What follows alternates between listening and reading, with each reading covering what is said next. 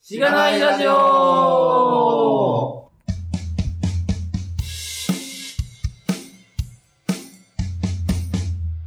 おはようございます。おはようございます。はい、えー、緩やかに始まりましたが、えー、今回もゲストの方が来てます。えー、 なんて呼ぶんばいいんですいかや深見さんに、深見さん。深見さんですよねまあ、深見民か、エモ民民って言ってますけど。エモミーミーは最近なんですかあれ最近ですね、そそうなんかの、さきとさんっていうあの、犬のアイコンの人が、はいはい。あ、僕がその、マイクロソフトの時に、VJS の、はいはいはい。ちょっとエモい話をしたんで、そあれで多分エモ民民っていうあだ名にちょっと なって、ちょっと気に入ってそのままにしてるんですけど、そうですね。はい。原型がない、はい、もう、意味しかないわからんみたいー、な。は身しかないですが、深見さんです。イェーイェイいえーお願いしまお願いしますす。す。はい、深見さんは、えっと、何者ですか 簡単に自己紹介。簡単に自己紹介すると、まあ、スタートアップで働いてるフロントエンドエンジニア、一応フロントエンドの統括っていう風にやってて、まあでも人が二人ぐらいしかいないん で、統括言ってもあれなんですけど。それだけではないし。そうですね、フロントエンドやりつつ、なんかバックエンドレールズもやりつつ、で、今 SEO とかもやりつつ、っていう感じですね。はい。はい、終わりです。あとあれですね、僕らがよく言ってるい。、はい。 We are JavaScripters という勉強会の主催そのう一です人ね、主催枠、主催です。はい。ということで、まあ、はいその辺の縁で来てもらったとはい。いう感じです。ありがとうございまはすい。そうですね。なんか、その辺の、えーまあ、特に、こう、今の会社、立ち上げ期からいらっしゃる、立ち上げを経験されてるっていうところもあるので、その辺は、あんまり、今までのゲストでないかなと思うので、あーなるほど。あ、ないんだ。あんまない。ファインディの、まさたんさんまさたんさんが一回ゲストに出てくださった。筋肉そう、筋肉の人。筋肉はい、 そう、筋肉だ。 いうキャそうラ筋付け肉なだと。はい。ので、その辺の話を深掘りできればなと思っております。はいよろしくお願いします。お願いします。はい。じゃあ、まずは、ポッドキャストの紹介をしたいと思います。はいこのポッドキャストは、SIR の SE から Web 系エンジニアに転職したんだが、楽しくて仕方がないラジオ、略してしがないラジオです。題名の通り、SIR から Web 系に転職したパーソナリティのズッキーと、神が、近況を話したり、毎回様々なテーマで議論したりする番組です。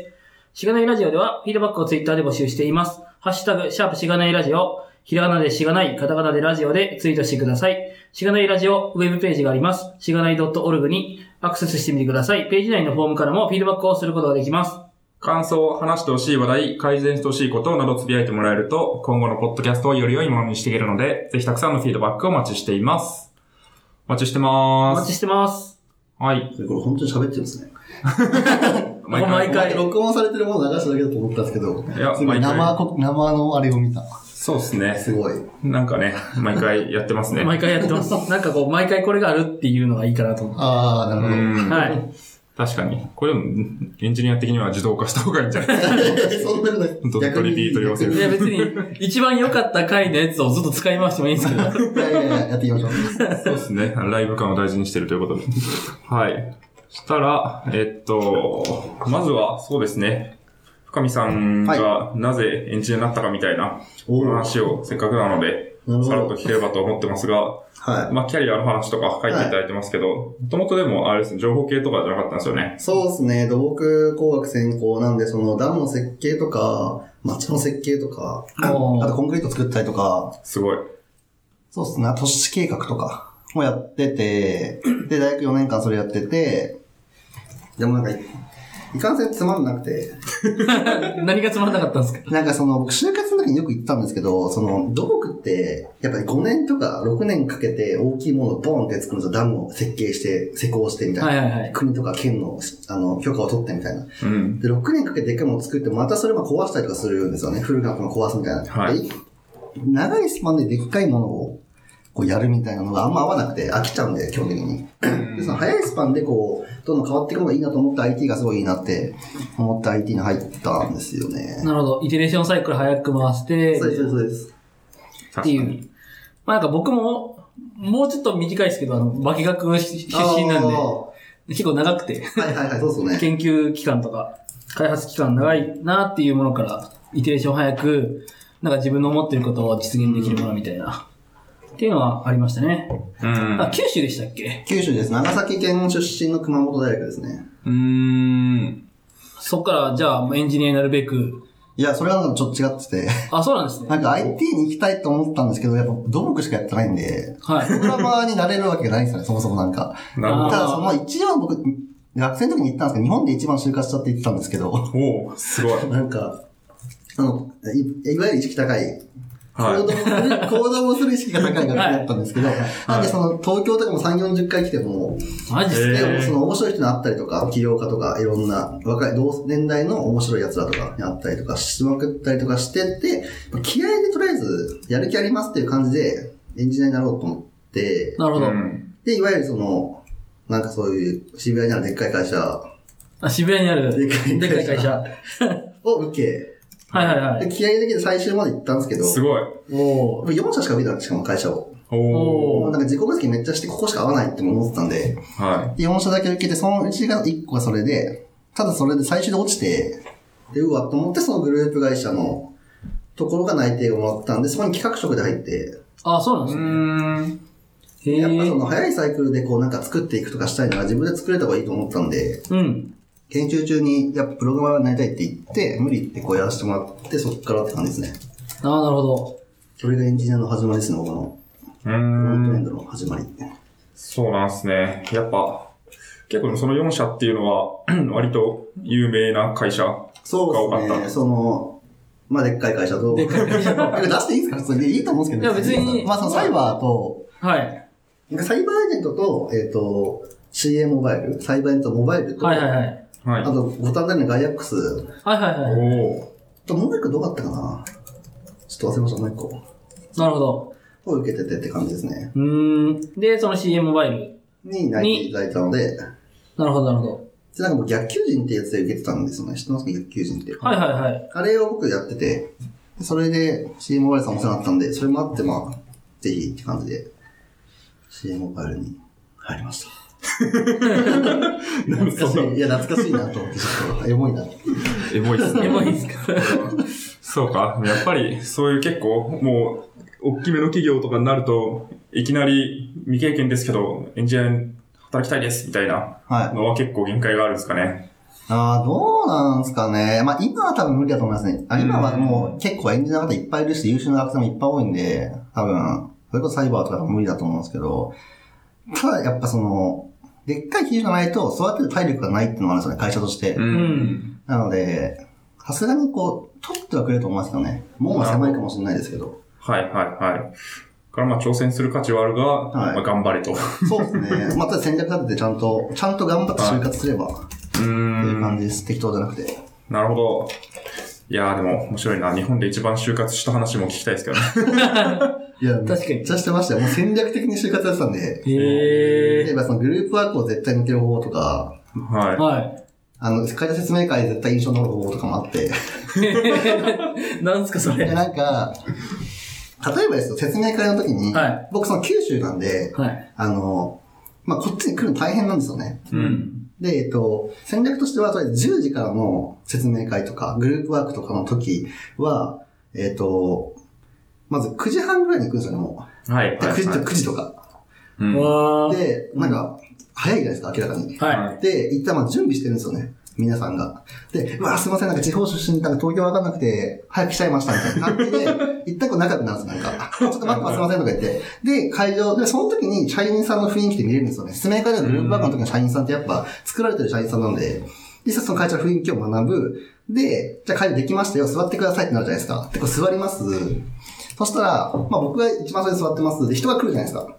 就活生が。はいはい来て座ります。座った瞬間に、あ、こんにちは、とか。あ、どこ大なんですかあ、東大、東大すごいっすね、みたいな。話をやるんですよ ね。で、つい来ました。い。 はい。はい。で、あ、こんにちはとか言って、あ、熊本が来てみたいな、熊本すごいっすねみたいな、遠いっすねみたいな、で、どこですかあ、すごい、ここ東大なんですよ、すごいっすよねとか言って、僕中心に会話を回すんですよ、一旦。はそしたら、グループワーク始まって、はい、じゃあスタートって言った瞬間に僕がじゃあやめやりましょうって言っても全然違和感ない、僕がリーダーするって勝手になってるんですよ、もう。確かにい。。おっていうー。のに印象に残るとか、それで僕がその、こういう性格だからできることで、例えば苦手な人もいるじゃないですか、そういうのが。 まあ確かに。っていうのは初期に絶対回って、えっ、と、バーってこう議論した後にそれ全部まとめてるんですよね、綺麗に。で、はい、議論終わったねって瞬間に、今までこういうことですよね、バッてこうノートを見せるんですよ、みんなに。そしたらうん、こうこうこうでこうでこうでこうですよねって言ったら、じゃあもうあなたが全部分かってるから発表してくださいってこう、なって発表して、得るチャンスがあるとか、なるほど。あとキャリーバッグ持っていくとか、会場に普通に。ほう。おそれーなんか地方から来たみたいな。いや、もう10時間かかってお尻カチカチなんですよとか言えば、すごいこのことになるんで。それは持ってる必要がなくても、あ持ってキっャてラると思作いま すり。キはャラ作りで持ってくるい。。はい。あまあ印象残ったのーだいけかどに印象に残ったかっていう。確かに。やっぱ面接とかされるじゃないですか、多分。そうっすね、そうっす時ね。説明会とか一回あるだけでも印象がなんかあるじゃないですか。あ、この人見たことある、うん会ったことあるっていう人って。なんで、そういうのをやったりとか、はやってました ね。就活楽しかったんで、もう一回やりたいです、マジで。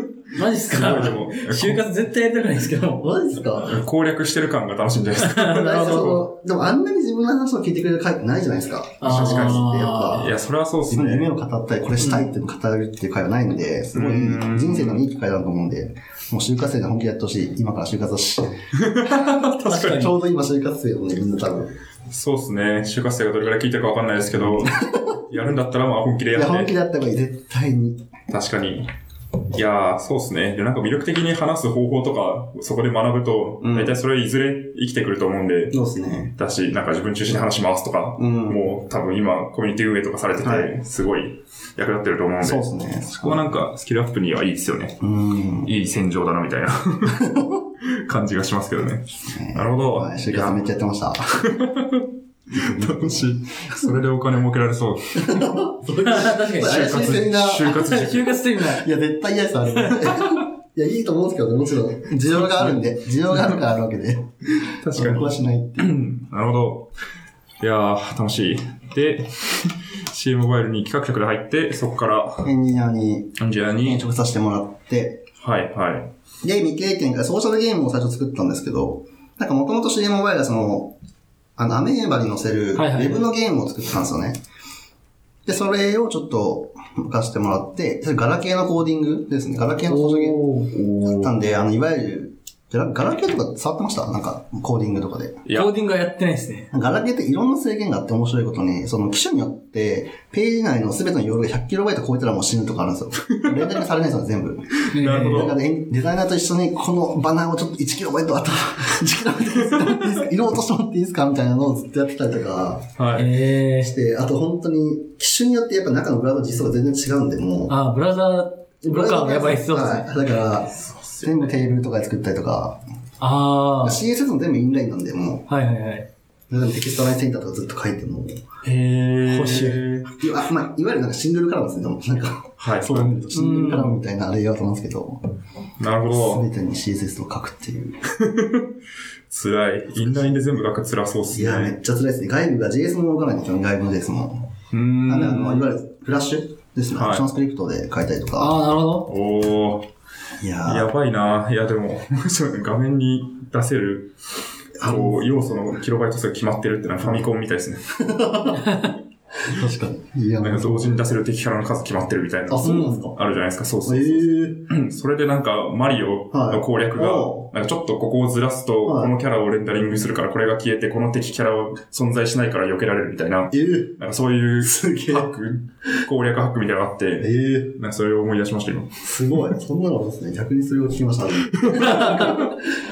確かに。いやーでもそこ、まあそこでフロントエンドの、そうですね。こう、体力がついたって感じですかね。そうですね。それの後に、それが多分1ヶ月、2ヶ月なんですね、ガラケーは。あそうなんでです新規のそういうちょっと萌えゲーみたいなのを作ろうってなって、それがスマホで完全に作るやつだったんで、そこで JS とか、まあ、オープニングアニメーションとか作ったんですけど、なんか、キャラクターがこうやってきて、はいはいはいなんかいろいろやってみたいな。 やって、って感じですね。そこでやっと学んだ感じですね。うーん、なるほど。もともとフロントの方がやりたかったんですかそこ、うんいや、いやでもなんはか、いプログラムが全く分かんなくて、もう本当に、じゃあ Facebook がどうやって動いてるか分かんないかったんですよね。で、サーバーがあって、フロントがあってみたいなの分かんないインフラもあってとか知らなかったんはいで、はい。それでアプリ作りたいって言ってたんですよ、僕ずっと。あはただウェブに行って、い。うん。うんまあまあ いいかと。 でも最初はずっとアプリネイティブやりたいです、ネイティブやりたいですって言ってたんですけど、あなんもわかんない。HTML なんかつまんないなって思って。なんかウェブなんで、なんかアプリを見せたいみんなにと思ってて、ウェブってー。なんああ、あうー。ん。このアプリ作ってるぜって言いたい。か、ああ、そうなんですよ。そうですね。っていうのがあったりとかしたんですけど、まあでも今思えば若気の至りというか、なるほど。ずうずうしい進出だったなって。確かに、まあ、なんとなく、アプリで儲けてる、はい。こう、若者とかがいっぱいいて、個人でやってますみたいなの見はいはいるはいと、キラキラして見えて、ウはいェブみたいな。アプリってかっこいいですよね。かっこいいっすね。いや僕、もちろん好きっすよ。ウェブも大好きなんです けど、BGS もやってますし、そうですね。アプリがかっうんなんかスマートなんですよね、ちょっと。そうですね。なんか、なんすかね、あれは。すごい、僕が作ったんですよ感。そのなんか、コンポーネント感というはか、いはいはいはいアプリっていうしっかりしたものがある感じ。ウェブあーはなんか、そうですね、確かイに。ンターネットに溶け込んでる感じがしはいてはい、はいはいはい。あんまりなんか、インターネットの中の一うん部、うんうん歯車でしかないみたいな、なんかそういう印象が若干ある。確かに確かに。それはある気がする。そうなんでなるほど。アプ リ、アプリもでもやんないですかす。やりたいですね。そのリアクトネイティブはずっとやりたいと思ってるんで、しかも、あーまあ、なんかもう BJS の話めっちゃしていいですかいいっすよ大丈夫ですあその、いわゆる前回の、前回って回と、まあ、1ヶ月前の b i JavaScripters で、あの、プロゲートって会社の、はいはいはいっていう CTO が来てくれたんですけど、そはの、い最近プロゲートってアプリを出したんですよね。もともとうん Web でやっ出さた、れてましたね。あれ全部リアクトネイティブで作られてて、で、それをなんか見て聞いたりとかして、なんか全然やっぱいいなと思って、はい、はいそ。れでネイティブやりたいなっていう気持ちはやっぱありますね。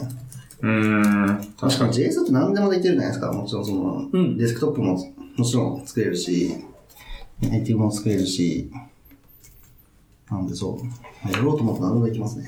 そうっすよね。確かちょっとに。挑戦したい感はあるけど、今はちょっと時間が ない。で確かに。そうっす時ね。いろいろ、いろいろやられてますからね。すね。確かにうんいやー、まあ確かに JS 強いと、なんか、あのこれやるかって言ってスッといけるのは、うん。まあいいっすよね。逆にネイティブとか作んないんですか二人は。うーん。まあうんなんか趣味で前、若干、そうですね。なんか、アンドロイドとリアクトネイティブはちょっと触ってるんですけど、うん。どうっすかリアクトネイティブは。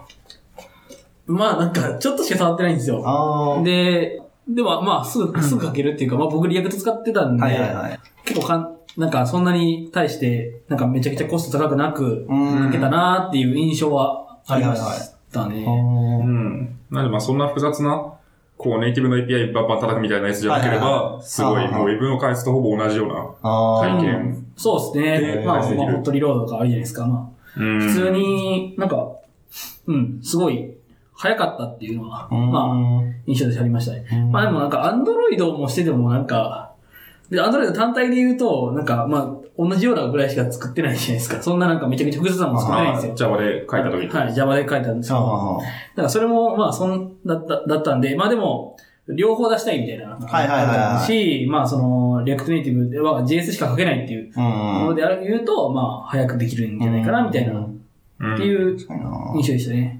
まあその当時、まだそんなになんか、結局多くなくて、その、えっ、と、僕らが触った当時、はいはいはい。そんなにめちゃくちゃ情報が出てたわけじゃなくて、結構、うんまああ、のー、それいつぐらいですかその作った去年の2、3月とそんぐらいかな。か、そんぐらいですね。。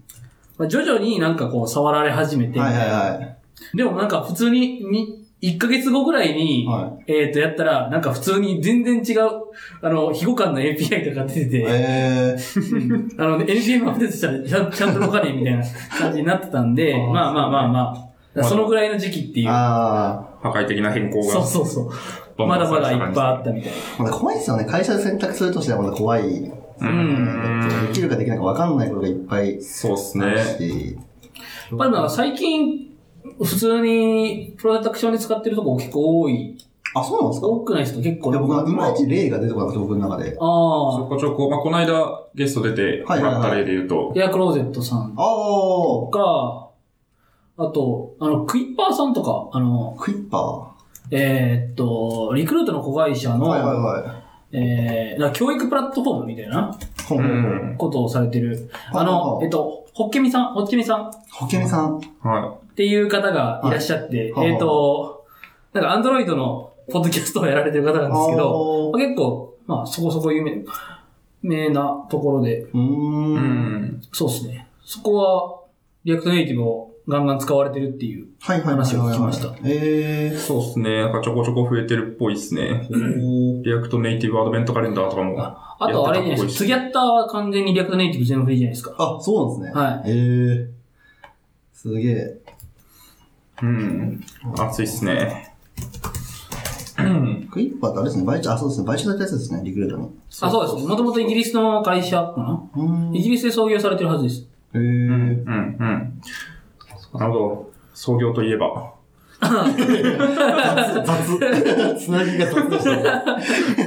いや、話を戻そうかなと思っいやて。まあまあまあまあちょっと。いやいやいや。ソシャゲが、ソシャゲから創業に至るところはどの辺だったんですかなんかそのソーシャルゲームを、結構、えっと、新卒の時、まあ1年ぐらいかけて作ったんですよ、1年弱か。で、はいうんちょうどその、いわゆるなんかい最初の新卒の年の2月ぐらいですかね、にリリースができたんですね、やっと。うーんまあただ、その、思ったより伸びず、結構売り上げあったんですけど、KPI から遠いみたいな感じで、結構本当にすぐ1ヶ月ぐらい閉じたんですよね、もえー、そんなすぐ閉じちゃうんですね。ーそういうもんう。なおんです金ねもかけたと思うんですけど、へまあその工数もかかってるのもちろん。うん素材とそかう、ですねキャラとかも全部外注とかしてたんで、そうですね結構分かったんですけど、まあ一応閉じようってなって、で、3月の初めでも閉じ終わったんですよね、大体もう。閉じ先も全部終わって。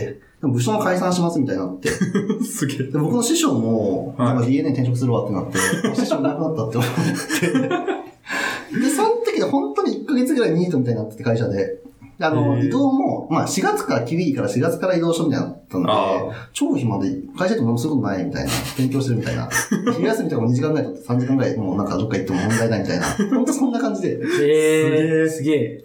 で、その時に、その、なんか今の代表、タスキーの代表手段の大石っていうのがいるんですけど、はい。大石くんはその熊本大学の時に友達で、大学の時にも会社を1個か2個作ってたのかうーんな。。で、その会社を買収、あーバイアウトして、六本木ヒルズにあるヒトメディアっていう会社なんですけど、そへーこの GM になったんですよね。なんかちょっといろいろあって。う。うんーんで、そっからやっぱ自分でやろうって思って、そういう、タスキーっていうサービスを作ろうってなったんですよ。なったらし、そこの LP を作ってくんないって言われて、あ暇だからいいよって、今だ からね。ま暇あ、なんで、割と暇なんで。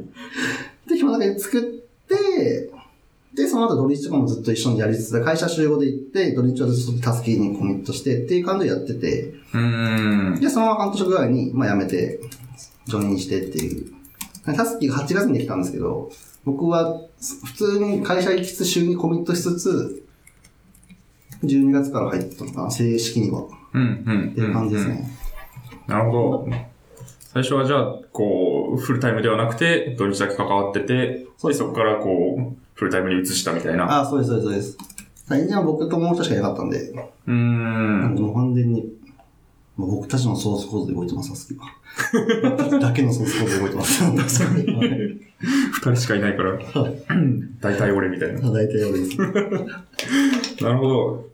結構でも、いいかもしれないですね。なんかいきなり辞めて、じゃあ、うん。一緒に起業しようだと、はいなんかいろいろ、まあ、そんなやることないっていう時期もあるでしょうし、はいはいはい。そんな、なんかお金もらえないとかいう時期ももちろんあるでしょうし、そうですねリスキーですよ。めちゃくちゃリスキーだと思います、本当に。そうっすよね。ってなると、まあ、最初はちょっとずつ土日とかでは関わってっていうのは、い。絶対あり。まあ、エンジニアとしてはできそう、できる手段ですよね。ううん。うんーん、確かに。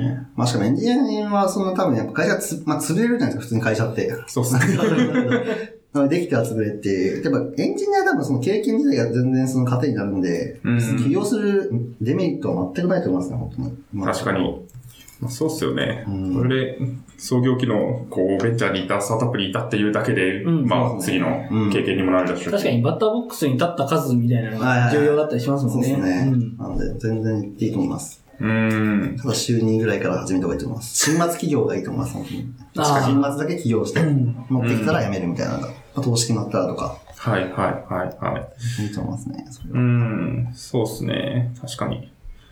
まあ、週末やるだけでもうん、検証はできるかなって感じですかね。そうっすねはいまあ、サービスの規模によるかもしれないですけど。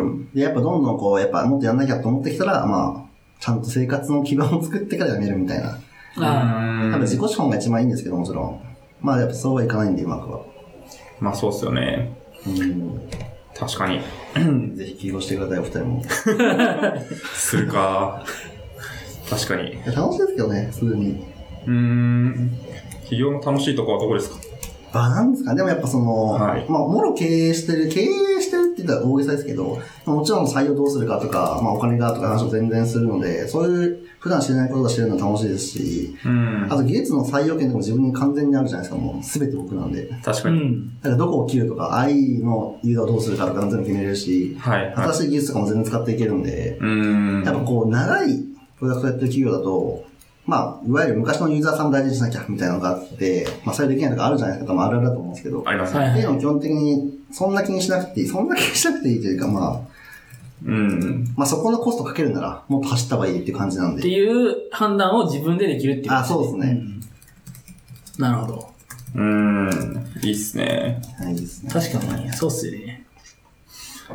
うんん。まあでも、創業期のエンジニアはっい。ていうのだけで結構いろいろ楽しいことがありそう。っていうか、なんかその、あー、アプリ、こう長い、例えば4年ぐらいアプリずっとやってるうとん多分、あの、すごい負債で、はいはいはいはい。あんまり、りそういう攻めた判断がしにくかったりとうかんうんうん。するような気もしてて。うん。うん。そうですね。あと創業、まあ、新規事業立ち上げるときも一緒だと思うんですけど、うん。なんか全てを作れるじゃないですか。その、はい。はい。なんかその、例えば超大きいメディアとかをやってる、大きいじゃあ会員登録サービスなんか、まあ、グルナビでも何でもいいんですけど、はい作ってるときって、いわゆるその、例えば登録フォームとかって、そんな作んないと思うんですよね。作り直したりしないと思うんですよね。う。うんだから、そういう知識とかがなくなったりしそうでああ、すべてをやっぱこう、できるんで、そういう部分とかも。それはなんか、まあ最近やってて、まあいい経験してるなって思いますね、なんか。うん。確かに。サービスのなんかコアな部分って最初に作っちゃったらもう、そそうっすねれで終わりってなりやすい。回収するとかぐらいしかないと思うんで、実際裏のバリデーションとか表バリデーションとかどうするとかっていうのってあんまりいじんないじゃないですかね。そそうっれすねよりもちゃんと中身の UX を整えるとかが多いと思うんで。うん。機能追加とか。そうです、そうです、そうです。確かに、それをなんか一通り経験できるっていうのは、じゃあ次にもう一回別のことやりましょうっていう時に、そうですね、もう、どこに噛むにしてもはい。口出しできるしっていうか、作れる。ね。なんやかんややっぱ、うん。そうですね、今作ろうと思って多分、あれする場所はないですね、今。戸惑うところ多分もうーん。一回はやったことあるう。よね。全部多分やったことあるんで、100%。こいやー、れはいいっすね。よ ね。言いたい。いや、そう。確かに。そうっすね。まあなんか別に趣味でもやればやれるんでしょうけど、ただでも事業としてやるってなると、まあその分コミットうん。できるし、ちゃんと作らなきゃっていううんプレッシャーとかセキュリティとか個人でやってるとあんまり気にしないですけど、はいはいそうですね、確かに。そうですね、セキュリティ。はい。そうですね。創業して、実際にビジネスとしてやって、お金もらってますとかになると、もうワン、一発アウトじゃないですはか。いセキュリティミスったってなるだいけで。や、っ本当ですよ。ていう緊張感の中で作れるっていうのはやっぱりいいのかなっていう気がしますけどね。確かに。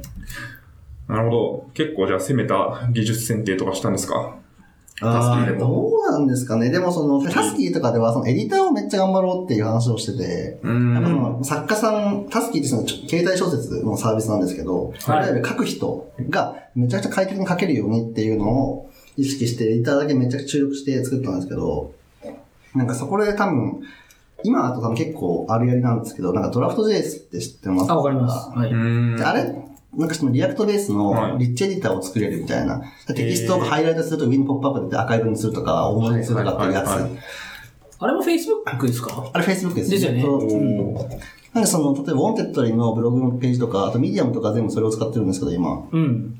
で、なんかそれの元技術ってコンテントエディタブルっていう属性があるんですよ、はいはいはい HTML の。はい、はい。で、あれを僕直で触ってタスキのエディター書いたんですよね、なんか。うへん。ーなんもラップせずに、もう純粋に JS のブラウザ持って API だけで作ってたんですけど、はいまあそれがしんどくて。しんどそう。なんかドラフトベースって結構リアクトベースなんで、テキストの情報がすべて、もうオブジェクトが可視化されてるんですよね、なんか中で。はいはいはい例えば、1文字目があで、その色が、カラーがレッドでとか、な何個目とか、ああ、なるほどキ。ャレットが何個目に今いるとかっていうの、はすいはいべて情報を持って、それを、あー1文字押すたびに全部オブジェクト作ってるんですよ、まだコピーして。はいはいすげでー。それを、えっ、と、配列として持ってて、はいじゃあコマンド Z とすると、配列1個まで戻すとかっていうので、こう、戻る機能とか作ってるんですけど、うん。それをなんか、まあわかんないんで、JQuery だけで作ってたんですよ、なん か。ドム操作だけでインターを作ったんですけど、それがめっちゃしんどくて。すげえ。それ、本当今に聞しいんどてくるだけで面白いい。ですね。はあ。なんか、それ、やばいっすね。いやもうマジで、あれは、はいやばかったですね。 それが一番辛い。確かに、情報がわかんないですよね、それ。そうなんですよ。何に構成されてるかもわかんないし、そもそもそのコンテンツエディタブルっていうものを見つけるのが苦労したんですよね。うあん。なんてしてるかわかんなくて、あの、あのいいエディターをはい。作るのってどう、どうやって作ってるのっていう、で、めちゃくちゃ調べても出てこなくて、テラテイルさんに質問したら速攻来て。さすが、テラテイルあ。さん。さすがテラテイルテイルさんと思って。そうです。まあ今となってはなんか結構コンテンツエディタブルって言われたりしますからね。ううん。ん。そうなんですよね。確かに。 でもむずいっすよね。なんか普通にラフにこう作ろうと思うと、例えばなんか、じゃあ、P タグでこう文字をバンと出します。で、後から、ここだけ、なんか、こう、蛍光ペンで下はい似はたいはいようなやつしたいってなったら、そこだけ別の要素にバンって切り出すとか、はいはいはいその的にはしないじゃない、できないじゃないですか。はもともとこう切り刻んで作ってなきゃいけないとい。かう、ーん。なんかそうなると考え出すともうやばいなみたいやなばうん。気持なんかちにな便る利。なのが、なんかその、エグゼクコマンドっていうコマンドがあって、ドキュメントってエグゼクコマンドっていうのがあるんで、勝手にもう入って、ここ赤ってすればもう勝手にポンって作ってくれるタグを。なんかうん。そうですね。ありますね。まだ使ったことはないんですけど、し知ってはいたんですけど。うん。うん僕も最近、サイボン JavaScript っていうおラ入りのものが出て、ちょうどその辺が出てきたんで、あ、やべ、こんなんだと思って。ブラウザの機能をフルに、こう使うと楽に作れるけど、それを知らないと死ぬっていうことですよね。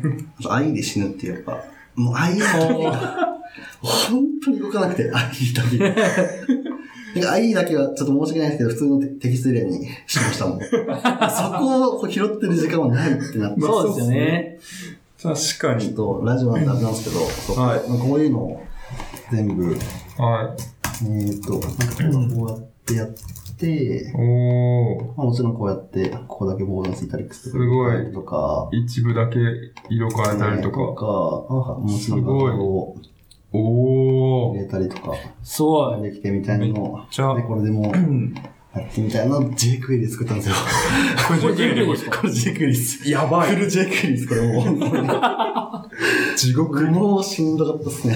これすごい。しかも結構しっかり動きますね。なんか早い。あなんか、スムーズに。そうっすね。確かに、はうんなんかドロップボックスペーパーみたいなものが JQuery で作られているというそうなんですよ。感しじかもこですかれ一ね。個一個配置すると全部ディブタグになるんですけど、これ。はああ、そうなんですね。こことかすべて、あ、今、なんか、あ、P タグかな ?P になって、G になって、その中で B タグがあって、I があってみたいな、全部勝手にやってくれるんですけい。ど。すげえ。ただ、このできるタグがブラウザーと違うんですよね。うん。へなんえか。Chrome、今 P に明示的にやってるんですけど、はデフォルトはブラウザー DIV で、Firefox は P かな。かなって、もうそれもなんかやばくて、もう、い。確かに。要素のタグ名で指定してなんかやるとかできないわけでですきよ。ないです。やばーしかも結構ハッキングとかもできるぐらいの、何でも書けるんだけど、こうって。ううんん。なんか知り合いとかも全部自分でやらなくちゃいけない。それも大変だったんですよね。確かバッに。クエンドから全部こうパースしてみたいな。いそうっすね。いややーまあ、やよばかいったら触ってみてください。 ー、コンテンツエンタブル。闇感。闇感が。まあ今だったらもまあ、今だうドラフト JS とをか。拡張すれば多分いい感じに作れると思います。いやー、いい時代ですね。はい。 確かに。なるほどそうですよ。うんまあそういうのも、こう、挑戦しようって思ったらもう自分ではい決めてやれるっていう。そうですね。いや、いいですね。よく言うと。 なるほど。最近はでも、あれですか。こう、タスキじゃなくて、別のサービス。そうですね。うちらが創業して4つサービス作ったんですけれど、まあ出せるもの出せないものあるんですけど、もちろん。はい。で出せるものはタスキーと、今やってるピープっていうアプリですね。ネイティブアプリを出してるんですけど、はい。今そっちに注力してる感じですね。ちょっと。うんうん。そうなんですね。これもネイティブなんですね。これはネイティブです。で、管理画面を、あの、はいウェブで作ってて、うん。じゃあそそのっち側を結構触ってるってことそうですね。なるほまあ、そど。の Peep っていう、まあ、チャット小説みたいなのを作ってるので、まあ、チャット小説を作る管理画面。作家さんが入稿する画面を、うんはい。ウェブで作っててって感じですね。うん。いや、チャット小説は、い最近熱いんですか熱いですね、チャット小説は。うん。なんかなんか競合多そうですよね。なんかイメージ。えっと、そこも面白いんですけど、もともとも世界でそのフックトとかヤーンとかっていうのがあるんですけど、はいトップとかってアプリがあって、へえ。まあその全米の多分、ブックランキングだ、あ、ブックランキングかな全部かもしれないですけど、多分11、4位はもうチャ4つはチャット小説なんですよね。へで、ぐらいーちょっとずつ流行ってて、向こうで。すごい。そうなんですよ。で、なんかその、多分日本だと今 DMM テラーっていうのをやってて、橋本環奈さんが CM をしてる、まあ今やってないのかな、もう。っていうのがやってて、それでやっぱ日本でのチャット施設の知名度が上がってきたんですよね。うんなんか YouTube の、は僕 YouTube 結構よく見るんですけど、はいはいはいはいめっちゃなんかせ宣伝で出てくるんですあよ。なんかあのホラーみたいなちょっと怖い。そうそうそうそうそそうですね、うん多いですね、今は。ただ、その、面白いのがやっぱ、そのチャット小説の形式って、正解が誰も分かってないんですよね、そもそも。うんうんどうすれば良質なコンテンツを定期的に生み出せるかって仕組みがまだないんで、どこも。はい。あどのう会社もそれで模索してて、う。なるほど。なうんんでそこは全然まだ面白いところだと思います。うん。まあ結構、コンテンツは結構僕、一応面白いと思います、なんか。うん。それでもコンテンツ書く人は、もう、そのユーザーが勝手に書けるようにもなってるんですかえっ、と、アプリ版ではやっぱ、やってないんですよね。今、公式というか、ちゃんとスカウトした作家さんに原稿料を渡して書いてもらってる感じです。うんで、ウェブ版を今作ってるんですけど、ウェブ版だと誰でも投稿できるようになるほど。します。やっぱその誰でも投稿にすると、やっぱそのエロとかが入ってきたら、あ完全にバンされるじゃないあ。ですか、アそうでプすリって。ね。 怖いんで、今のところ。確かに。ウェブだったら、ある程度、そこははいスパジ自由にに、はい。できるけど、はそうですね。ていう iPhone アプリとかだと、もう、バーされて全部い。全部見、れなくなるっていう。それが怖いんでう。ん。な一個一個に検閲してるリソースもないっていう、そうですね。あったりするんですかね、まあ確かに。そうですね。まあ、まあ、有名な人とか、あ面白いことが確定してる人が、こう、初めにいると、まあ、それだけでこう、あの、入る人がいますもんね。そうですうね。ん。なんでその漫画ボックスとかって読んでみますかはい漫はい画ボックスと同じように多分インディーズをウェブでやって、うんまあそこからアプリ内にっていう感じにしていったそうっらすねいいなって思ってますね、今。うん。そうです、そうです、そうです。確かに、漫画ボックスも、公式でもちょっと0秒下がるやつはなんか、うんそうウェブに飛ばされるんですよ。はい。へえ、ああ、れはいいんですかねっていうか逆に。僕は思ってるんですけど、あれだったらいいのか、アプリ許されるのかっていうことです。なんかアプリ内でこの胸とかを全部こう黒で隠してとか、そうそうそうそう黒字のプラ。ああ、へえで。も、ね、ウェブに行くと全部見れるって普通っていううか、ん危ない。なんか、なんかいいのかわかんないですけど、いいのかなって思って。そうですよ ね。別に、そもそも、エロコンテンツを排除するための版じゃないのかよって気がしますけど、確かに流せばいいのかみたいな。はい。アプリ内が綺麗な。ならいいのかよみたいな。まあでも、いろいろ模索してのそれなんですよあそうですねね。多分、まあ各まあ社。そうですね。確かに。そうです、そうです。なんか面白いですよね。そう、なんかネットフリックスが今、はいはい。ネットフリックスが今自分たちでドラマを作ってるんですよね、新しい。やってますね。はい。あ、でもそれあれですね、今、ストレンジャーシングスとかですよね、多分。ああ、いいろいろやってやあるの、タイトルはちょっとわかんないんですけど。なんか今、1話が15分ぐらいの動画を作ってるんですよね、ネットフリックスって。へえ、あ、結構短いですそもそも今の人間の生活に2時間とかのドラマとか映画っていい、合ってんのっていう話があって、はい。ああはい。うんいっぱい情報があるから1個短い方がいいよねっていうのがあって、今チャット小説もすごい流行ってるんですよ、それで。小説の2時間かけて読む人とか、あの、1冊を読む人って、どんだけ今からいるのみたいな確かに。は話もあって。い。なんで、ちょっとずつ流行りそうだし、なんか、そうなんですよ。うーん、どんぐらいで読めるやつが多いんですかチャット小説だと。えー、時間本当に一応150タップぐらいで終わるんで、基本的に。 150タップ。そうっすね、なんかこういう、まあ、タップで。はい。あタップするこのとタップ数があのー出てきますどんどん次の。えっと、チャットの1行、1行で、一人あそうですそうのです1コメントがこう流れていって、それ150回ぐらいで、で、大体1話。そのくらいにしようってうちらは方針にしてて。なるほうどー。ん。まあそうすると、まあ、5分もかかんない。そうっすね。ぐらいっすよねまうあ、んサクサクって見ると本当 に。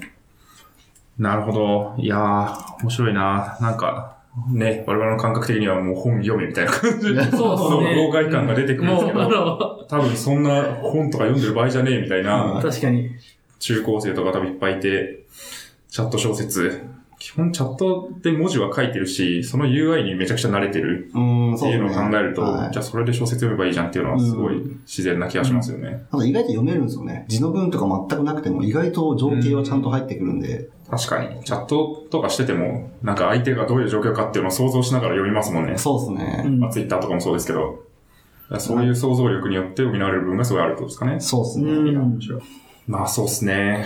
でなんか新しいコンテンツ作ってる感じです。すごいでいすね。やー、面白いっすうんね。市場を作ってる感じがうん。すごいです模ね索。してます、今本当に。確かに。いやー、やっぱ C 向けで市場を作るのは面白そうですね。いや、面白いですね、やっうぱ。ん。だから全部最近やっぱサブスクリプションって、その定期購読とかっていうのが結構流行ってて、うん。安定して嬉しいっていう。ううんん。まあ安定してお金が入ってくるんで。そうです ね。そのそれめちゃくちゃ、月月額の。そうです。広告のあれとかにはよらないじゃないですか。ユーザー数がとそうっか、すよね SEO がとかにならないんで。そうそうそう。そうですね。どっちかっていうとね、なんかそういう風にして、うんむしろチャーンしないように意そうです識ねするとか、うんそうですね。そういうのを気にしていくっていう方が、まあ、安定したお金が入ってきやすいみたいな。なるそほれど。は会社としてうもいいし。ん、ありますね。まあ、うちの会社とかも SARS なんで、まあ、うん 2B ですけど、こう、基本的にはもう年額で月額、はい月はいはい額いくらで年契約ですみたいな、あめっちゃ。ゃ安心なんですよ。いや、安心ですよね。。そう。もう1年間、この分のお金はもらえるって保証されてるっていううんい状況になるんで、やっぱそれはいいっすよね。や、定期なんとか系はやっぱいいですね。うトんータウンのあの、なんだっけ、定期お届け便っていうのーがるんですけどありますねはい定期便。なんかすごい前にそのパズルが入った時期あったじゃないですか。まあ今も流行ってるんですけど、もちろ。うんん。うんまあ伸びてきた時期。はい。あの時って多分、昔、ガラケーの時ってそういうのあったんですよ、めっちゃ。ドコモが390円とかで、あの、はいはい。 D マガジンとか。うん。はい、はい。あれ入って、そっから一回そういうの波が終わって、スマホが出てきて課金モデルになったんですよね。うん。うそれん。、都度課金、重量課金っていうか。で、その後にもう一回、またそれが戻ってきた気がしてる、サブスクリプション系が。なんか今そういう感じなんだろうなと思って見てうますね。ん。ゲームは難しそうですけど、その、ああ、そうえでっ、すね。と、サブスクリプション確かにうん。ただ、あのーそういうコンテンツ系とかは、結構そういうの多い、そういうのうんができやすいですよね。どうですね。うんうん。確かに。ノートとかも多分あ、ノートやってるんですか、今。やってるんじゃないですか。あのえへえ。そういう、その人をフォローして購読するみたいな。ああ、はいはいはい、ありますあるんねで。すあのー単発で買うのとかもできるんですけど。メールマガジンの購読サービスみたいなああ。のと同じような感覚の、その、ブログの購読みたいな感じはでいすはいはいね。はいはい。そうっすね。っていうのが多分あるっすね。定期購読をする仕組みがあるんで、なんか有名な、こう、ライターさんとかがノートに記事を書くので、月額課金で、こう、いくらでも読めますよ、みたいな。うん単発で買ってもいいですよ、みたいうなーん。ね感じでやってると思いますね。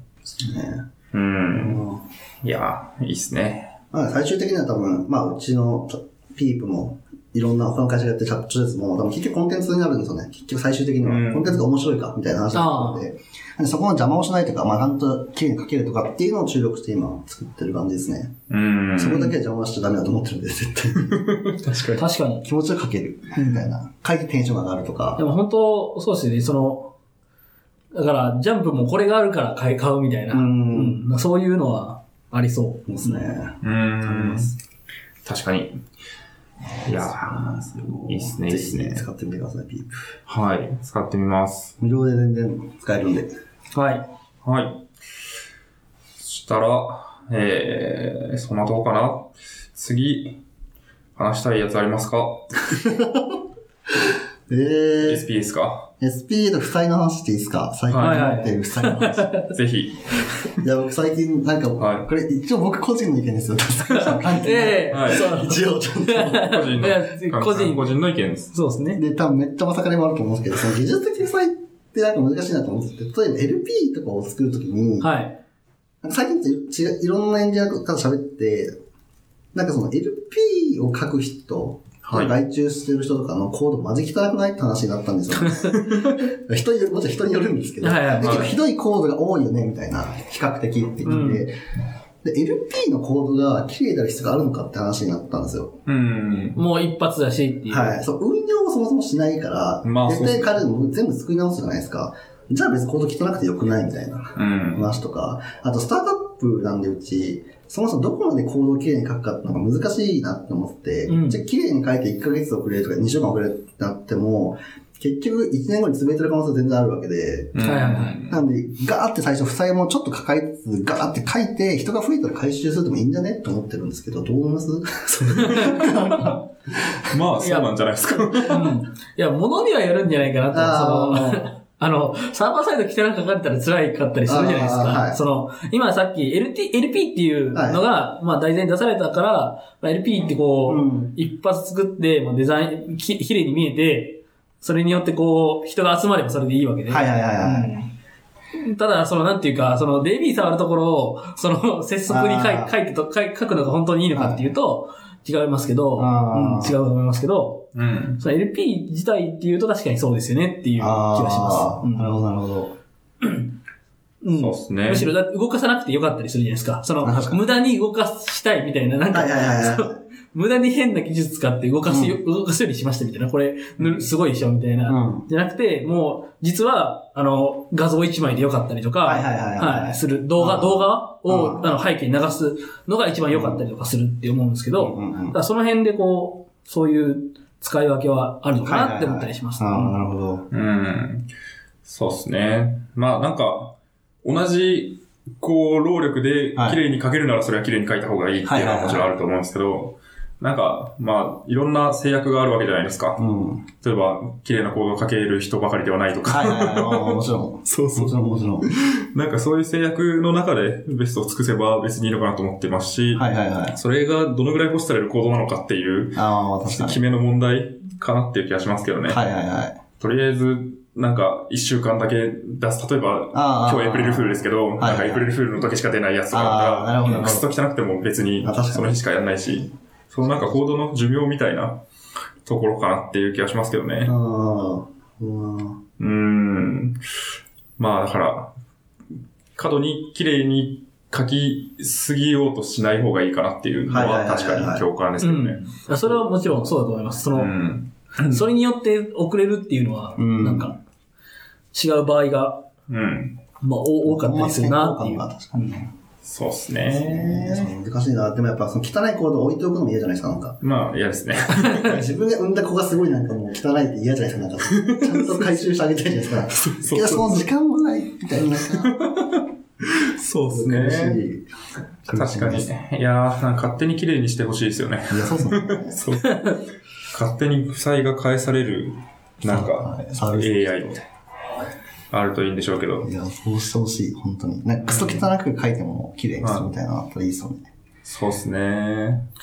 確かに、でも、ありますよね。その、なんかこう、会社の、えっ、と、なんていう、ホームページ。はいはいはい。で、なんかこう外注して出てきたけど、なんか微妙にずれてるみたいあ、なのー時に直そうと思って検証したらなんか全然わけわかんねえみたいな。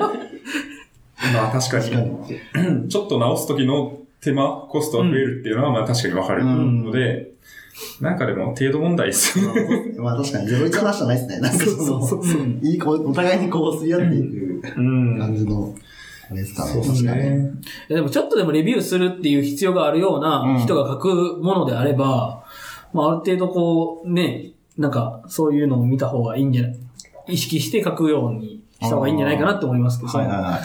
うんあの、外注の人だったらこう、 レレビューとかもなかなか難しかったまありするじゃないですそか。確かに。納期もありますね、もちうろんん。そうなんですよね。う。うんん。難しいっすよね。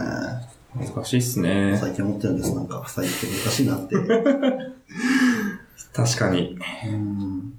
そうっすよね。なんか最初に負債を生み出したときに、その負債が生み出すコストとかあるじゃないですか。はいはいはいはい定期的はに。い。だから最初に負債を生み出さないことが大事なのか、あるいはでも、負債を生み出しちゃって、後でそれでも改めて綺麗に作り直すっていう選択をした方がいいのか、なんかそこもむずいっすよね。だからどれぐらい負債を最初に生み出すことを許容するのかみたいなはいはいはいはい。ところがあって、それはでもなんか負債だって自覚してその選択をするならいいかなって気がしますけど。確やかにうんし。かもちゃんとその、だってそのリリースした後に回収するとかあるじゃないですか。りますね。あれ、ちゃんとやればいいですよね。あれ。うんやっぱその、早く作り、早く出したいって思いは多分みんなあると思うんで、うんそこでちゃんとそれを作れる、時間を作れる人がいればいいんでしょうけどね。うん。そこの、なんていうか、えっ、と、BS サイドからの理解みたいなのがああ、そうですね。結構重要かなと思っていて、うんその辺は、まあ、あの、深見さんの前でそういう話をするのはあれですけど、ええまあ、そういう技術責任者が、 はいはいはい。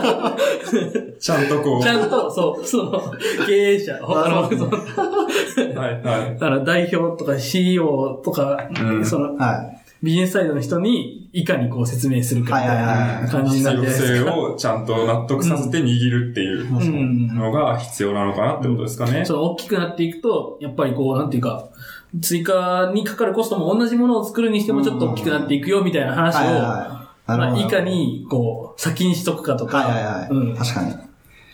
うん。難し い。難しそう。え、本当に難しそうですけどね、マジで。なんかどんくらいかかるって、目算できないじゃないですか。いや、わかります、わかります。ううんん次これ作る時コスト多分、絶対今綺麗に書くとかかんないけどって、そんじゃあどんくらいみたいな話なん ですよ。どんくらいみたいな。まあ、うーん、みたいな。なんか。まあだから確、かに。まあ、よく言うのは、なんかあの、なんで、あの、ココーンでしたっけコーンあの、えーっと、名前がどう忘れしちゃったんですけど、あの、はい初めは、だから、プロジェクト、プロジェクトのマジで初期は、なんか、木さんの4分の1からよ4倍ぐらいかかります、みたいな。あーで、それをこうどんどん、こう、イテレーション回していくうちにチェチェックしていって、はいだいたいこのぐらいで終わりました、みたいなのあーを、こうう、ん。あの、技術コーンみたいな。ななんていうんですかえー、なんかあるんなんでかすね。そういうっていうふうに言うんですよね。だからそうの、んプロジェクトの見積もりの、えーえなるほど。そう。っていう、なんかだから、まあ、ミニマムとマックスをこう、だいたい言っとくみー、たいはいな。はいはいはい。うんっていうのがまあ一般的なのかな、みたいな。それでどんくらいなんですかそれって。こう。だから、だいたい4分の1から 4, 4倍にしておいて、まあ、できる限りそ、その、中間、中間ぐらいを見積もっておいて、その4分の1と4倍を言っといて、あー、なるほど。で、その、そこに寄せようとするみたいな。うん。最初ではこのくらいで終わるかも。うんでもそうそうもしかしたらこのくらいかかるかもっていう。っていうあなんかあんまりこのくらいですみたいな。そうですね。なんかっていうのを言っとくっていうのは、よくあるパターンらしいっていなるうほどなのるほをど。一回聞いたことある。る。なるほど。一個の数字だけ言うんじゃなくて、そうですね。うん。なんか、マックスとミニマムやって、ああ、なるほどですね。はいで、実は、ここれでは一番その中、中間ぐらいを見とくみたいな。はいはいはい。うんあーあー、それいいですね。ちょっと、そうしよう、今度から。確かに。うちの会社とかだと、まあ、技術的負債に限らずなんですけど、まずなんか、リリース、この機能リリースしますっていう費用を大体決めといて、はいそれまではもうとりあえずバッ出す。であーその後で、なんか磨き込みの時期とか、おーなんか、環境改善の時期みたいはいなはいはのを切って、例えば1ヶ月なら1ヶ月やりましょうみたいな。い。え、環で境そこ改善でなんですか環境改善。環境改善はよくあるのは、開発な環ん境か、ですかまあそうですね、なんかテストがよくあこう落ちやすかったり、時間かかったりするのを、なんかうまく短くしたり、安定したりするとか、あとまあパフォーマンスあー、はいはいはい周はい。りで、まあ、テストも関わるんですけど、まあ、画面のパフォーマンスうん。上げるとか、もう開発のスピード上がるんで、その辺を返す時期をもうバンと決めて、今ちょうどそういう時期なんですけど、やってるみたいなへえ。のはあるんで、でその期間に返せなかったのはもう次の期間に返すみたいあーなえのすごでい決めちゃうとかはあるかもしれないですね。うん。うんリファクターも含めてっていう。 まあ含めてだと思いますうね。ーんすごい。うなんかフん。ロントのテストって書いてますかちなみに。そういやそれうちは書いてなかった。あ書いている部分はありましたっていうか、そのはいリダ、リアクトリラックスのはいはいはいリラックスの部分は、まあ、ある程度しっかりめに書いてました。うん。おうーん。ジェスト使って。あまあ、でもリラックスの部分だけなんで、その、どこでイベントがフックされてみたいなあ。はいはいはい。とかは特に書いてなかったり、そのイベントがフックされた結果、これが、えっ、と、要素として現れるみたいなのはあー書いてなかったですね。。結構すぐ変わっちゃうし、はいはいはいはいそう変わっちゃうんですけど、そのイベントによってどういう値がどういうふうに変わるみたいな、はいはいはい。っていうところはしっかりおー書くみたいな、なるほど、なはるいほど。はいはい。いうふうにはしてました。えーうんいや、書かないとなと思ってテストを。そなるのほど UI 側のテストもあるともちろん、ビューがずれてないかっていうテスト。だからそれなんかその前、あの、あー石井くん、キはいキャスバルはいャスバルくんが作ってて、それを。はい、ああのーあ一回、あー、一瞬。黙々会かなんかで、りあの、お披露目してま、してませんでしたっけそうです、そうです。あれ、一周年の時っていましたっけあ僕いましたあのそう、その時に多分作ってましたよね。あの、うん BJS の黙々会っていうのが、こうあって、で、ちょうど11月、そうですね。 2017年11月にやったんですよね。そはい、の、い、か、あれは何一軒家を借りた一軒家を一日借りましたね。そうですよねマーケットさんで。うん。で、やったんですよね。そので、時に石井くんが作ってて、なんか、すげえなって思いましあた。れやばいっすね。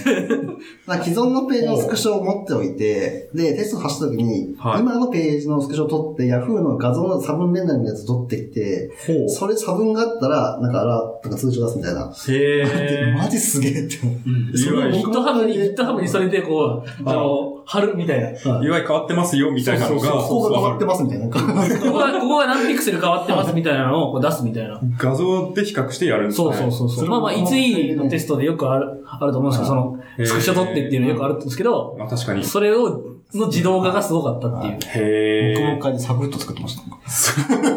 あ、なんかもっと、まあ、まあ、もともと前から作ってたらあしそくうなんて、ですねそあーなの、えるっほと、あそういう、あの、彼が作っているサービスはい。はいに当てる、当てるために、うんその仲間内で作ってたやつをこう、最近これ作ってるんですけどって言ってお披露目してて、へえ。あ彼大学生じゃないですか。 そうですね。 説明をすると、え、水戸水戸、水戸の選ばれてる人。そうっすよ水。ね戸プロジェクトか。はい。で、えっと、グリモア。グリモア JS ってう。いう、なんか HTML と 3D の間中をこう、つなげてくれるような JS のライブラリーうを。ん。Web、WebGL 周りの、 WebGL を JS からい、えーっと、まあ、わかりやすく伝わるっていう、そのインターフェースを提供してくれるうんような、まあライブラリを作ってて、まあなんかすごいんですよね。で、そのすごい大学生が VGS によく来てて、よく来てて、考案してくれて、うんあすごいの作ってる。 うん毎回すごいっていやー、毎回すごい。彼結構普通に、なんかプレゼンもうまいですよね。技術プレゼンっていうかあ、ーなんていうか。そうですね、うん。どこを話せば分かってくれるかっていうのをちゃんと。面白さをつ伝えるのがうまいな、みたいな。うん。確かにだ。から初めて、初めて会ったのも今回だったんですけど、エウレカみたいなのも今うん回。ああ、はいはいはい。で、多分あ、その、あの時だらか。のはい、僕もいました。 2回多分 BTS やった、2日連続でやった回があるんですよ。5月かはらいありましたね。そはの前の今回に来てくれてて、あで今いつもあの清水さんがやってくれた最後の枠を、そのキャスバル君に1個渡して、やってうもらったんですけど、うんん。この人世界変えるなって思いました。 俺マジ世界変える人こういう人なんだって。なんかマジすげえって。その技術で世界を変える。いやービジネスじゃなくて技術で。すねーげえって思いましたね。確かに。はい。いやーキャスバル君の回ですね、今日そうですね。褒めたたえる 回。確かに。何でしたっけい。まあそうう。いうフロントのテストフロントのテスト書いてる書いてますかっていう話。う。うんそうですね。いや、あんまやってないですね。いやもーうほとんど、うんあ。の、結構人手んになりますよね。そうですね。まあ、本当にコアなところは E2 テストをやってるんで、まあ、自動で、こう、ブラウザがガッと動いてみはたいはいいはいな、セレニウムテストしてみたいな、うんあるんですけど、もう本当、あとはなんかインターン生に確認してもらうみたいなあ、ー 確認フローがある感じですね。ああ、なるほど。フローとか作ればいいですね、ちゃんと全部。そうですねまあ。フロフローを作ってテストを結構やってますね。うん。うん。そうな。それ確かにですね。そうですね。でもこ、あれじゃないですか、その、例えばピープとかタスキーだと、そのコンテンツによって見え方変わるじゃないですか。うんその入稿されたコンテンツによって、だからこの、この入稿の仕方をしたらこういう風に変わるみたいな。あーまあ、その、僕のやってるサービスでもあったんですけど、なんかそういうのが大変そうだな、みたいな。いや、こ、これを入れてるときに、これが起こるんですよ、みたいな。だかあーあー、なら、るそほど。の、すべての場合を、えーっと、網羅した、うんなんかこう、あの、入稿をを用意しとくみたいな。なるほど。まあ、まあ、言うたらそれがテストなわけなんですけはいど、はいはいはまあ、そういうのとかを、こう、しっかり整えておくみたいなのが結構重要い。なるほかど。な、みたいな。うん。 そうですね。え、その話する、そうですね。いや、最近、水津さんってはいるじゃないですか。フロント界隈の有名な。はい水津さんも、なんかフロントエンドのサイト向き合うっていう記事を、はいえー先月ぐらいですかね、3月ね、の3月あそう中13旬ぐらい。そうですねうん書いてて、い。は前提としてフロントエンドで TDD は難しい。まあ、フロントエンドのテストむずいよねっいてはいいうは話書いてて、すぐ変わるし、みたいな。そうそう、すぐ変わるし、まあ、そもそも構造的に書きづらいっていうい。あのがあるんで。で、どちらかというと、もっとリント、はいはいはいはい。リント入れるとか、あまあ、型書く、タイプスクリプトで書くとか、なんかそういうところで人間がミスをしないっていう方向にうん行ってった方が比較的いいよね、みたいな。ーなるほどなるほ話どを。性的にはかけるところ、そのうんもう、たえっ、と、動かしてみない、はいテストで担保するところって、その、動かしてみた時の挙動をテストはいすはるい。はいはい。ですけど、そうじゃなくて、その、もうちょっと前に、その行動で性的に分かるところ、だから、動かさないでも分かるところをはいはいはいはいしっかりやるっていうのが、フロントエンドに向いてるんじゃないかみたいなあ話あ、なをるほどなるほど。されてるんへえ。ですよね。そうですね。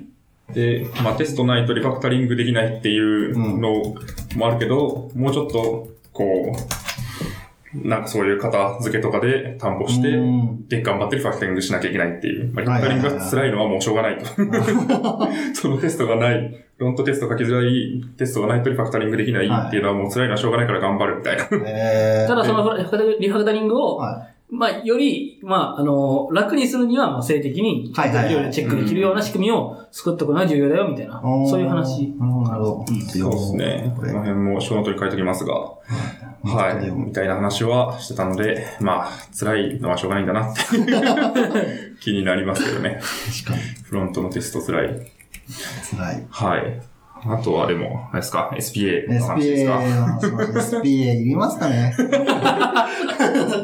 いや、サービス、いや、これもね、ゼロ一じゃないんで、はいサービスによると思うんですけど、はその、え最近その Web 版のピープを作ってて、い。うん。はいだかはらそれを今フルリアクト、あの、えっ、と、ログイン画面だけ、あの、サーバーサイド連絡にしてて、そこから先は全部もう SPA にしてるんですよね、今。うん、うん。で、なんか SPA ってやっぱむずいなって思って、その、例えばその、いわゆる、例えば、自分が登録してて、違うユーザーさんの編集ページに移行すると、もちろん403とかでまあ、アクセスできないじゃないですか。それも普通サーバーから入って返せばいいだけなんですけど、だからそのフロントで API 返してやってる時に、40さんとかどうしようとか、うーん。まあ、40さん返してそれ用のビューに連絡すればいいんですけど、とかって処理とかがめんどくさいなってうんうんうん思ったりと。か、もうなんか、やっぱ、そうなんだっけ、ファースト、ああ、わかんない、出てこない。いわゆるファーストビューってはいはい細分化できるやつあるじゃないですか、なんかもっと。うーん。例えばコアが出て、ロードが始まって、ローディングがってありますね下が出てそのフェーズそうフェーズごとに8個ぐらいあるんですようね。ん。はい、はい。そういう画像があって、はいあの、それを説明してる画像が、 後で古、川さん貼りたいあの後で貼っとくんですけど。 古川祐介さんってあの、はいいるじゃないですか、あの、リクルートの、はい、ノード JS 日本のユーザーグループの代表みたいなは人がなんかよく使ってる図なんですけどい。、うーん。やっぱその、遅いなと思って API 返すと、ちょっうと。ーやんっぱ。最初から HTML 返した方が早いってちょっと思ってて、なるほど。うん、とかなんか、ただのユーザーの賞ってあるじゃないですか、ユーザー賞みたいな、うんユーザートップみたいな。とこ出すときに、別にそれ、スピードやんなくてよくねって、だって、動かないそんなって いう。ただ表示するだけじゃないですか。やまっあぱ確 SPD かにってことか、まあリアクトとかアンギュラーとかビルもそうなんですけど、まあ中身で AJAX とかでワードでやったりとかするときにうまくいい感じに使えるものなんで、うーん。僕は思ってるんですよね。ただページを表示だけとかの時にいらないよねって思うけど、SP にするともう無理じゃないですか。やっぱ全部 SP にしないといけないんで。うーん。そんなことないですかね。まあ、部分的に SPA にするっていうのが、まあ、あるのかもしれないですけいやそど。の基本、主が SSR で、一部そのユーザーの配下だけじゃ SPA とかするとかできると思うんですけど、うん SPA フルで作って一部だけ SSR とかできないですよ。ああ、それはちょっとそれはちょっとアウトローすぎ ますね、なんかその手法が。確かに。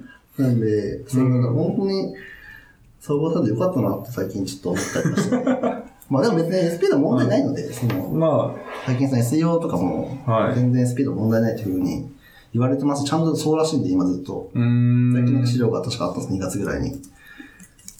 普通にちゃんと全部レンダリングしてくれるっぽいんで。そうか、そうっすね。SPA。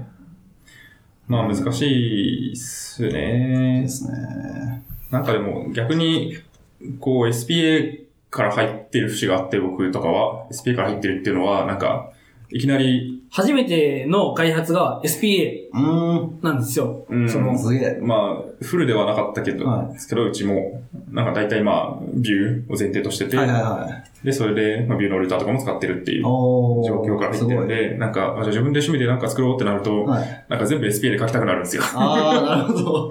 なんかサーバーサイトとかもはいめんどくさいみたいな。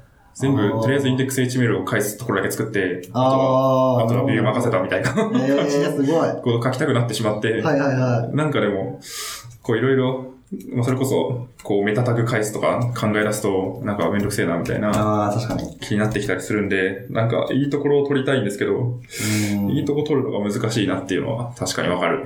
そうっすだかね。ら次なんか作るとき、今新規作るときは多分ちょっと考えないとなって思ってます。ちゃんとうん安易に SPA とか、まあ管理官が SPA だったんで、はい。そのまま使えると思ったんですけどう、んち。ょっと考えようと思っちゃうと。なんか、いや、その、多分 SPA、僕のすごい、めっちゃざっくりした意は見では、なんかあの、フォームとかで、はいはいはいそのユーザーとインタラクティブに何かをするページは、結構 SPA であるべきうんなんじゃないかなと思ってはいはいてはいは、いそれって、まあだ、つまりだから早かったり、うんその、ネットワークを返さないから早かったりする、うんうんみたいな部分があると思っていて、ただ、本当になんていうか、まあ、L- さっきの LP じゃないですけど、LP とか、なんていうか、えーっと、そのユーザー情報を扱わなかったり、うんなんかそ、なんかそういうボタンとかのインタラクションは、まはあいはいはいさておき、なんかフォームとかがないものであれば、あの、SPA はいらないんじゃないかなうんいと。や、確かに、それはありますうんね。 SPA ってなんか、まあ、いい部分はあるんですけど、悪い部分としてはなんか、まあ、その、結構、うんえっ、と、がっつり、えっ、と、フロント分かってないと作れないかったり、あの触れなかったり、うんなんかこう、あの、デザイうンん。をずっと担当してきたとかは、なんか急に嫌がるうん。みたいなと、あって、まあそれってまあ、もちまあそうだ、今までやってこなかったことを急にやってって言っても確かに無理なわけで、うんなんか教育コストであったりとはいはいかは、いそういうのもかかったりするし、っていううん。ところがあると思ってて、うん。だあとは、なんかあの、えっ、と、全部フロントにやるってことは、うんこう、エラーが分かりにくいっていうか、なんかそこはいで、はいはいはい向こうで勝手になんか、あの、変な挙動になってたり、うんうんうんなんか、その、全然使えないから、うんえっと、それで離脱してたりっていうのは、わかんないじゃないですか。そうそうわかりにくい。で、まあ、あの、いろんな手段がうん。あると思うんですけど、そのエラーをちゃんと検知してっていう手段はいっぱいあると思うんですけど、だからそれがむ、それが結構技術的にまだ難しい状はいはいはい況。はいその、だから他のビジェットとか入れてたりすると、うんだからそれのエラーがハンドリングされちゃってみたはいいなはいのはいはい。があったりとかするとしんどいみたいなのがあると思うんですよ。確かに。なんで、なんかそこをこう、じゃあ、その、例えばこう、ポチポチって言ってそこの繊維がおかしかったっていうのを、サーバーサイドで検知できるんなら、あそそっちの方、はいその、そういう風にサーバーサイドで全部美容加湿ーうん。っていう風なことをした方が、まあ安定したりはいはいはい、はい試験が多かったりうんする部分は今のところまだまだあるなっていううん。気はしてたり。なるほど、しなまるすほど。うーん。まあ、でも早いことを褒められることありますけどね。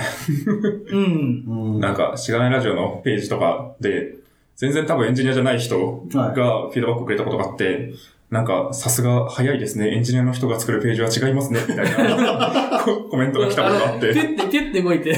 あーただ、そう、整理するのページ更が、新走んないんで、ああ、なるほど。エピソード詳細、はいエピソード一覧からエピソード詳細行くとかが、なんか、走、更新走んないんで、なんかこう、一瞬で動いたかのように見える。ああ、なるほど。もちろん裏でローディングしてるんですけど、はい。あなんか、えすごいですね、みたいな感じになって、あなんか、ーすごいんだ、みたい確かになな。うん。ままあそこは、うん。あ、まあ、あるかもしれないですけどね。とか、まあ、あと、うん、そうですね。うん PW PWA とか作るなら、そうですそね。うななかんるしサービスワーカーとかでページヘッジするとかあったら、あれってやっぱ SP じゃなくて無理なんですか僕ちょっと今ふと思ったんですけど、なんかそのデブドットトゥーってあるじゃないですか。はいはいは早い。いという噂。はいはいはい。はあいれでホバーした瞬間に、あわかりました、わかりま全した。部うんロード一回サービスワーカーでほやっといてう、んサービスワーカーにフィッチしに行く。そういう、あれって普通の HTML ってフェッチできるんですかすげえしょうもないこと聞いている。や、僕ちょっとそこ分かってるんで、わかんねえ。いや、 そういや、う。そうです。その辺についてはい。詳しくないと、あそうそう。ダメな、そろそろダメなんだろうなってうん。思いながら。確かに。 そう PWA 勉強会行こうって。あなんか、なんかありましたね。なんかあるんでしたっけ、はい。あもう応募しましたね、多分。僕も応募したの気がする。なんかあれなんですよね、あの、これはあれなんですけど、その今4月1日に収録していて、えっ、と、その2日前、おとといの3月30日に、We are JavaScripters の、あの、LT 大会があったんですよ。で、そこに僕も参加してたんですけど、そこでメルカリさんのオフィスですね。そうですね、はい。で、なんか僕ちょっと遅れていっちゃったんであれなんですけど、そのメルカリさんも、PWA ちょっと、はいはいはいはいはい。やるかどうか、コミットするはしないけど、なんかこうう、んいろいろ試していってや、やりますみたいな。で、それに興味ある人来てくださいみたいなことを言ったんですよ。だから結構その、全体的にその、もうそろそろ PWA を、うん。が本当にいいものなのか悪いものなのかは、うん。そのフロントエンドでやってる人だったら、こう、そうですね。ちゃんと。試していってうん、自分の身にしていく時期なのかな、みたいな、っ確かに。うん、そうですね。ていう、 PWA にそうはか、みたいな。投資、投資した方がいいって、うん水瀬さんが言ってた。ああ、そうなんですか。なんなんですか、それ。なんだっけそこしか覚えてないんだ。うん。そうっすね。うんそうですね。いやー、すごい、でも、デブトゥ面白いですね。あの、ネットワークのタブを開きながら、オーあれバーしてみるすと、ごいっすバよバねババって出てきて、やべえ、本当だと思って。あれ面白いっすよね。超面白い、これ。いやだからでもこういうの、あれですよね、その、結構言言ってしまうと不合的じゃないですか。はい、まあそそのうですね。うえん。っと、うん。無駄に、無駄にやってしまう、そうそですのねクエリもあるわけで。だからちょっと、最近なんかインスタグラムのあの、なんか、あの、見ました、バズったの。なんか PW とか言ってるエンジニアマジねみたいな。あああ、知はらないですか。でそれいに対してその、あの、北、え、エイジさんはい。はいはいが、はあの、なんかアンサーソングみたいなの出したんですけど、い。えー、ちょっとそれ分かってないんです見けど。た気がする。結局それなんか、今日本の富豪みたいな、そういう環境じゃなくて、インドとか通じそう外ですとねか向けに作ってるって言ったんですけど、デブドットとかも試すよね、そしたら。うんだから、デブットトゥーって多確か分、にあれなんですけど、その、まあ言うたら、言ってしまうと英語圏の、英語圏のっていうか、はいはいはい英語圏の、あの、エンジニア向けのサイトなんですよ。あー確かにだから、あーそこはしなる、そ、そういうとこで使うんでしょ、あなたたちはっていうのはいはいはいがはい前提として成り立ってると思うんですよ。あと、うんまあむしろは早いものを作るっていうコンセプトでやってたりとかっていう話を聞いたことあほるどんで、うんまあなんかその辺でちゃんとコンセプトに合った、えっ、と、うん作り方をすればこうなりましたみたいなののはいはいはいはい究極系みたいなるなほどイメージで僕はいて、ああ、なるほど、なるほど、そうですね。確うかに。ん。そっか確かにな。かな、誰に対してのウェブサイトなのか、ウェブアプリなのかっていうのを考えて、そうですねどこまでのリソースでそう、だからアフ使リっていいのカ、かっていう。アフリカとかの、その、通信インフラが、えアフリカ行ったことないんで通信インフラしっかりして る、しっかりしてない、してるかもしれないですけど、まあアフリカに限らず、その、そういう途、上その的途な地上域国で、その、やったときに、その複合的な解決方法が本当に正しいのかっていうと、はいはいはい。うん。そうですね、微妙だなっていうところありますけど、でも逆に言うとそういうところって、いまあ一回で、一回こうやって、あとはもう、えーっと、そのローカルで動く方はいはいはいはがい良かったりするっていう場合もあったりするんであー、ただどこまでをどういうふうに使うかっていうのは、そういう部分で、こ確かにう、急にネットが不安定になっても、毎回レンダリングしないといけないくて SPA だったら動く可能性もあるみたいな、んううん。ん。っていう話とか、はいはいどこにコンバージョンポイントを持って、どういう人が使うのかっていうのを考えると、うん。っていう、まあ、なんか根本的に考えろっていう話になるのかもしれないなって思ったりうんするみたいな。うんは確かに。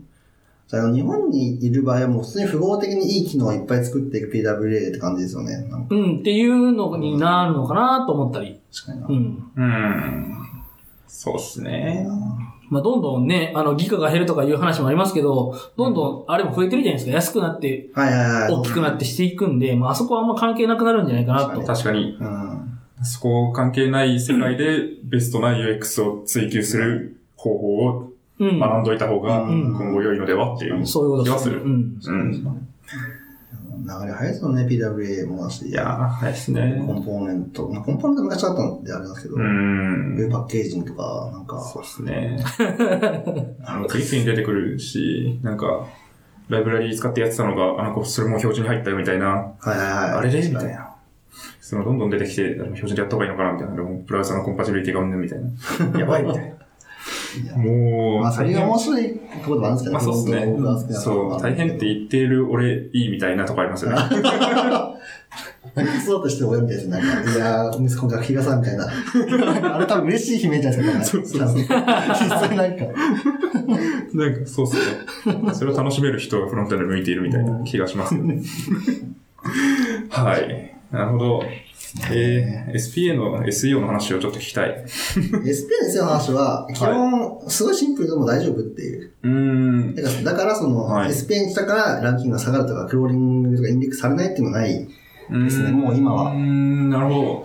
でも JS 実行してくれるんですか。してくれますす。ちゃんと Chrome のバージョンどうだったかなあのちゃんと正式に出てるんですけど、はい。 Chrome のバージョン何レベルのレンダリングでちゃんとやってますよっていうのがあって、ああ、なるほど。だからその、レベルがあって、そのレそベれをル満のたす SPA の実装であれば、いちゃんとやってますよっていう。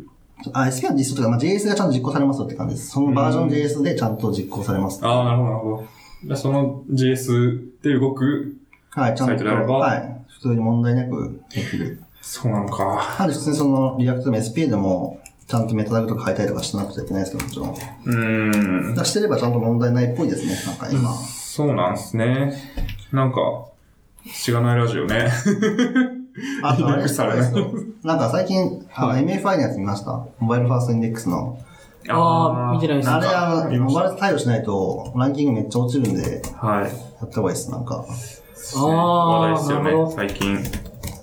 モバイルにとって最適な、こう、サイトじゃないと、ランキングがどんどん落と落ちますよっていうあ、それ話ですは、かちょっと前の話なんですけど、2010年ぐらいに出たモバイルフレンドリーにしましょうみたいな話が、じゃなくて、はモバイルファーストインデックスっていうのが出てきて、ちょっと僕も、これなんかちょっと断定するとすげえなんか、い。やばいん大丈夫でです、大丈夫です。炎上しない、ポッドキャスト。えーっとですね。ただモバイルの方をインデックスするんですよ。今 PC 版をずっとインデックスしてたんですけど、はモバイル版をインデックスするようになって、モバイル版でしかインデックスしないむしろ。い。うーん。へーモバイル版と PC 版を両方持っている場合とか、そういうもこうとです PC か。版、あの、モバイル版だけですね。今、インデックスしてるの。確か。へ確か、なんかその、昔ー。、あ、これですかね。ウェブマスター向け公式ブログ。ああ、モそうバでイすルファーストそイうンでデックスを開始します。これかな、ははす。それがなんかその去年の2月ぐらいからしますします徐々にこうしていきますよって言ってたんですけど、ちゃんと正式にもう、はい、やりますっていうのが、うんついほんと最近出て、確かに、3月27日に出てますね。ですね。 1年半の慎重な実験のとテストの結果、モバイルファーストインデックスのベストプラクティスに準拠したサイトの移行を開始したことを発表しますって書いてますね。うん。よくわかんない。確かに。なるほど、わからん。えーっとですね。なんすかねでも僕、あの、Google の Webmaster Help Forum っていうところがあるんですけど、はい。 Webmaster、Webmaster って言ってるのは SEO 担当者のことなんですけど、うん。ああ、なるほ向ど。けにこう、質問するこの広場があるんですよね、ちゃんとこういう。えー、えー、で Google マスターヘルプフォーラム。それで、実際その SEO めっちゃ詳しい人とか、Google の人が答えてくれるんですけど、ちゃんと。はで、い。でも最近やっぱ MFI の質問が超多くて、うん。でちょっとそれがね、僕も時々回答したりするんですけど、なんか、暇な時に回答が好きなんで。 すごい。答ーえる側。はい、答えるが時々。でもやっぱり JS 系の SEO の話が多いです、僕は。食べることそっち系なんで。はい、はい。やっぱ実際そのコーディングはしてる方ってあんまりいらっしゃらない印象があったんで。まあ、SEO 担当者ですってなると、そうです、そうエンです。ジニアじゃない人もいますもんね。あ、どうだったかななんか最近あったんですよね、それがちょっと。うーん。ああ、これとかかな。PC からの検索が影響しないのかっていう話があったんですけど、それの回答でですね。あ、これです。ほう。えーっとですね。あ、これですね。携帯端末での検索の検索順位伸び。のが2015に出たモバイルフレンドリーのアップデートなんですよ。あで、ー。今回のがモバイルファーストインデックスなんで、そもそも Google インデックスをモバイルファーストにするものなんですよね。ああ、なるほど。だから別に PC で検索しても、携帯で検索しても、今まではそれぞれの端末の最適な検索結果が出てたけど、はいこれからはもう、 PC で検索してもモバイルファ、モバイルフレンドリーなサイトの中サイトが上位に出てくることが多くなってくるよってあそうでうーいう。ん、っていう感じなんで、だかなるほらそもそもモバイルフレンドリーになってなくても、携帯端末の検索結果だけにしか影響しなかったけど、それがそもそも全部に影響するよっていうう、ん一番もちろんもちろんっていう、ど。はいはいはなんい、で、はい。おっしゃいます。そそういうことかおっしゃいますねわかんないですけど。終えるファーストにしないと。しがないラジオ、まあちょっとしかちゃんと追ってないですけど、マジであの、Google 流入ほとんどないんで。あ、そうなんですうね。ん。あの、インデックスされてないトッいプや、ペーイジしンか。デックス、あ、まあそうですね。インデックスはさされてるのがトップページっていうのもあるんですけど、うんうんうんまあ基本的にツイッター流入あなん,、うんなんですよ。そうですね。だから検索流入増やしたいですね。はい。 ー。ツイッターからの流入基本的に影響しないって言われてるんですね、やっぱ。んツイッターからの流入って、Google の検索結果じゃないね。検索、うん影響しないって言われてるんですけどう、ーん。結果として影響してるっぽいですね、でもなんか。えーは、ななんるかほどなんかその、ツイッターからの流入が多いからみんな調べることもあって、相対的に上がってるだけなんですけど、ただうーうんん直接的な影響しない、ノーフォローっていうのが入ってるんですけど、多分全部。はいはいはいはい。まあでも SEO は面白いですね。それも、あれですね。攻略していく感があるんですかね。いやーでもこれできないですね。やっぱ、最近みんな言ってますけど、やっぱり良質なコンテンツをっていうのがやっぱ一番まなあそうっすねので。そういうことですよね、結局ね。うんでもやっぱ未だにそのリンクを買うとかいう SEO 業者もいらっしゃるんで、えいーっぱいページ作ったんでそこにリンク貼りますみたいな。はいはい。あ完あ、全に一発でも終わるし、それ終わっちゃうともう全然上がってこないんで、1年かけても上がってこないとか全然あるんで、うーリンんク切ってももなるほう、ど。で恐ろしい。恐ろし い。すごすい。げえ恐ろしい話を送ってきてるんですけど、ちょっとここじゃ言えない。なんか、なん SEO。かアフィリはエイト界隈の方に聞いた、い。あの、競合サイトを落とす方法とかあるんですかえちょっと言えない。なるほ。ど。後からお伝えします。はい。じゃあ、もし、興味があれば。そうで すね。興味がある人は、あの、リアルワールドで、はい深見さん にアプローチしてください。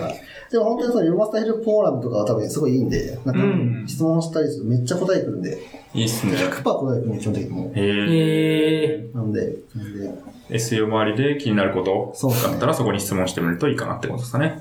で、なんかその英語版もあって、英語版のあれが JS 用の SEO のユーザーグループがあって、うんえーいう形でそこに多分 JS 系のやつを聞くと大体返ってくるはいはいはいはい。JS どこまで実行してくれるんですかとか。とか、そういう議論みんなやってるんですよ、なんか。はいはいはい。面白いんで、よかったら見てください。はーい。そこの人みたい。なるほど。ありがとうございます。はい。そんなとこですかね。今、1時間21分ぐらい。うん。最後にじゃあ今後やりたいことの話をす。あの聞いて終わりにしますか。あと EJS の話 ちょっとだけしていいですかあちょっとだけ。 ああ、もちろんもちろん。いや、あの、な、なんでもなんでもしてください。なんならたくさんしていただいても。いや、ミーア・ジャマスクリプターズを、はい。まあもう、その説明はいいとして、まあ、はい JS の勉そ強うで会、すね初心者向けの、はい。まあ、優しい雰囲気の勉強会みたいな感じいで。や、あ、かなり優しい雰囲気ですよね。そうだったら僕なんか、最近分かんなくなってきても、なんか、ずっとやってるんで。あでもあ。結構来てくださる方は、とか、あの、ブログ書いてる方は、まあ、ズッキーさんもそうなんですけど、まあ、結構なんかいい雰囲気だったみたいなのをおっしゃってくれる方がいっぱいで、うん嬉しいんですけど、そうですかいや、そうだと思います。いや、なんか、結構いろんな勉強会行きますけど、うなんかまあ、あの、PHP の勉強会も行くんですよ、PHP の勉強会も結構、まあ、優しい雰囲気なんですけど、あーうん、なんかより、より感じます ね。なん、なんなんですかねちょっとそれもっとこう細分化してもらっていいですか なんか。コンサルっぽい。いや、でも、いや、なんでなんかっていうのは、はいなんか、すごい、めちゃくちゃざっくり言うと、はあの、一番、あの、わからないですけど、その、わからない僕が言うのもあれですけど、その一番、なんか、こう、清水さんがはいはいはい運営にいて、うんうんうんうで、んめめちゃくちゃ分かられ、はい分かられてるというか、うんもう、うんもうすごいはい人で、その人がこう、こう、温かく見て、はいはいはいはい。で、で特に何も、なんかこう、なんか、いや、そこはそういう風に違うから、うんみたいなのを指摘せずに、はいはいはいはいはい。なんていうか、うん、そうそうそう、そういうのもあるよあね、ーみたいなとか、ってっていう。雰囲気ではい見られてはるいはいはいはいっていうのが、まああ、なあ、るほ大ど。きくて、うん、ど、そ、なんか、そういう、そういうのがあるのかな。あうーん。あとまあ本当に初心者だったり、まあ初心者っぽい内容の LT があるはいはいはいはい。あそうですねってそれいうのは、うんあなんか、あ、そんなんでいいんだ、みたいなあ感覚ががあって、多分深見さんもなんかい意識してそういうことをしてる気がするんですけど、いや、僕はそうですね。完全に僕はもうそう。ハードル下げたいそうそうとそうそ思って生きてるんでう。。わかりみーとか、あ あでも確かに、その、最近やったじゃないですか、あの、えっと、最近できてたじゃないですか、あの、えっ、と、し初心者枠。はいはいはいはいはうんい。初心者の登壇してくださいねっていう勉強会の中のさらに初心者枠をはいはいはいはい。作ってるじゃないですか。だ作ってからますねそういうのもうん。結構いいですよね。そういう風にしようっていうのが、こう、その制度、制度的にっていうか、その仕組み的にもそれが含まれてるんで、まあ、普通に、あなんか、そういう風にやってんだろうな、みたいな。うん。いや、もう模索ツイッターーでも流れてますしね、なんか、あの、そういう枠あるんだとか。ああ、そうなんですね。うんはいへえ。確かに。それいい仕組みですよね、みたいな話をよく聞きます。うん。そうなんかツイッタートレンド入りしましたけ ど。あ、みたあいですはい。まさかの。確かに、あの、お寿司のああ、確かに。方の話とかが。いや、お寿司の時に急に流速がめっちゃ上がりましたからね。 お寿司すごかったですおね。寿司裏話聞きあ、そうたですみね。たいあなの、。お寿司っていうサービス、うんあの、は2月つい、今年の2月1日に、えっ、と、公開されて、えっ、と、まあ、いろんな意味で炎上して、で、3月7日、はいにもう一回再リリースし、リリースして、まあはいガミさんもかなり、うんあ、僕お 寿司好きです、ね。コア、コアユーザー。ステッカー貼ってます。確かに。あの、お寿司。まあ、言ったら、え、なん、なんかな、なんかこう、投投げげ銭銭できるような、うん。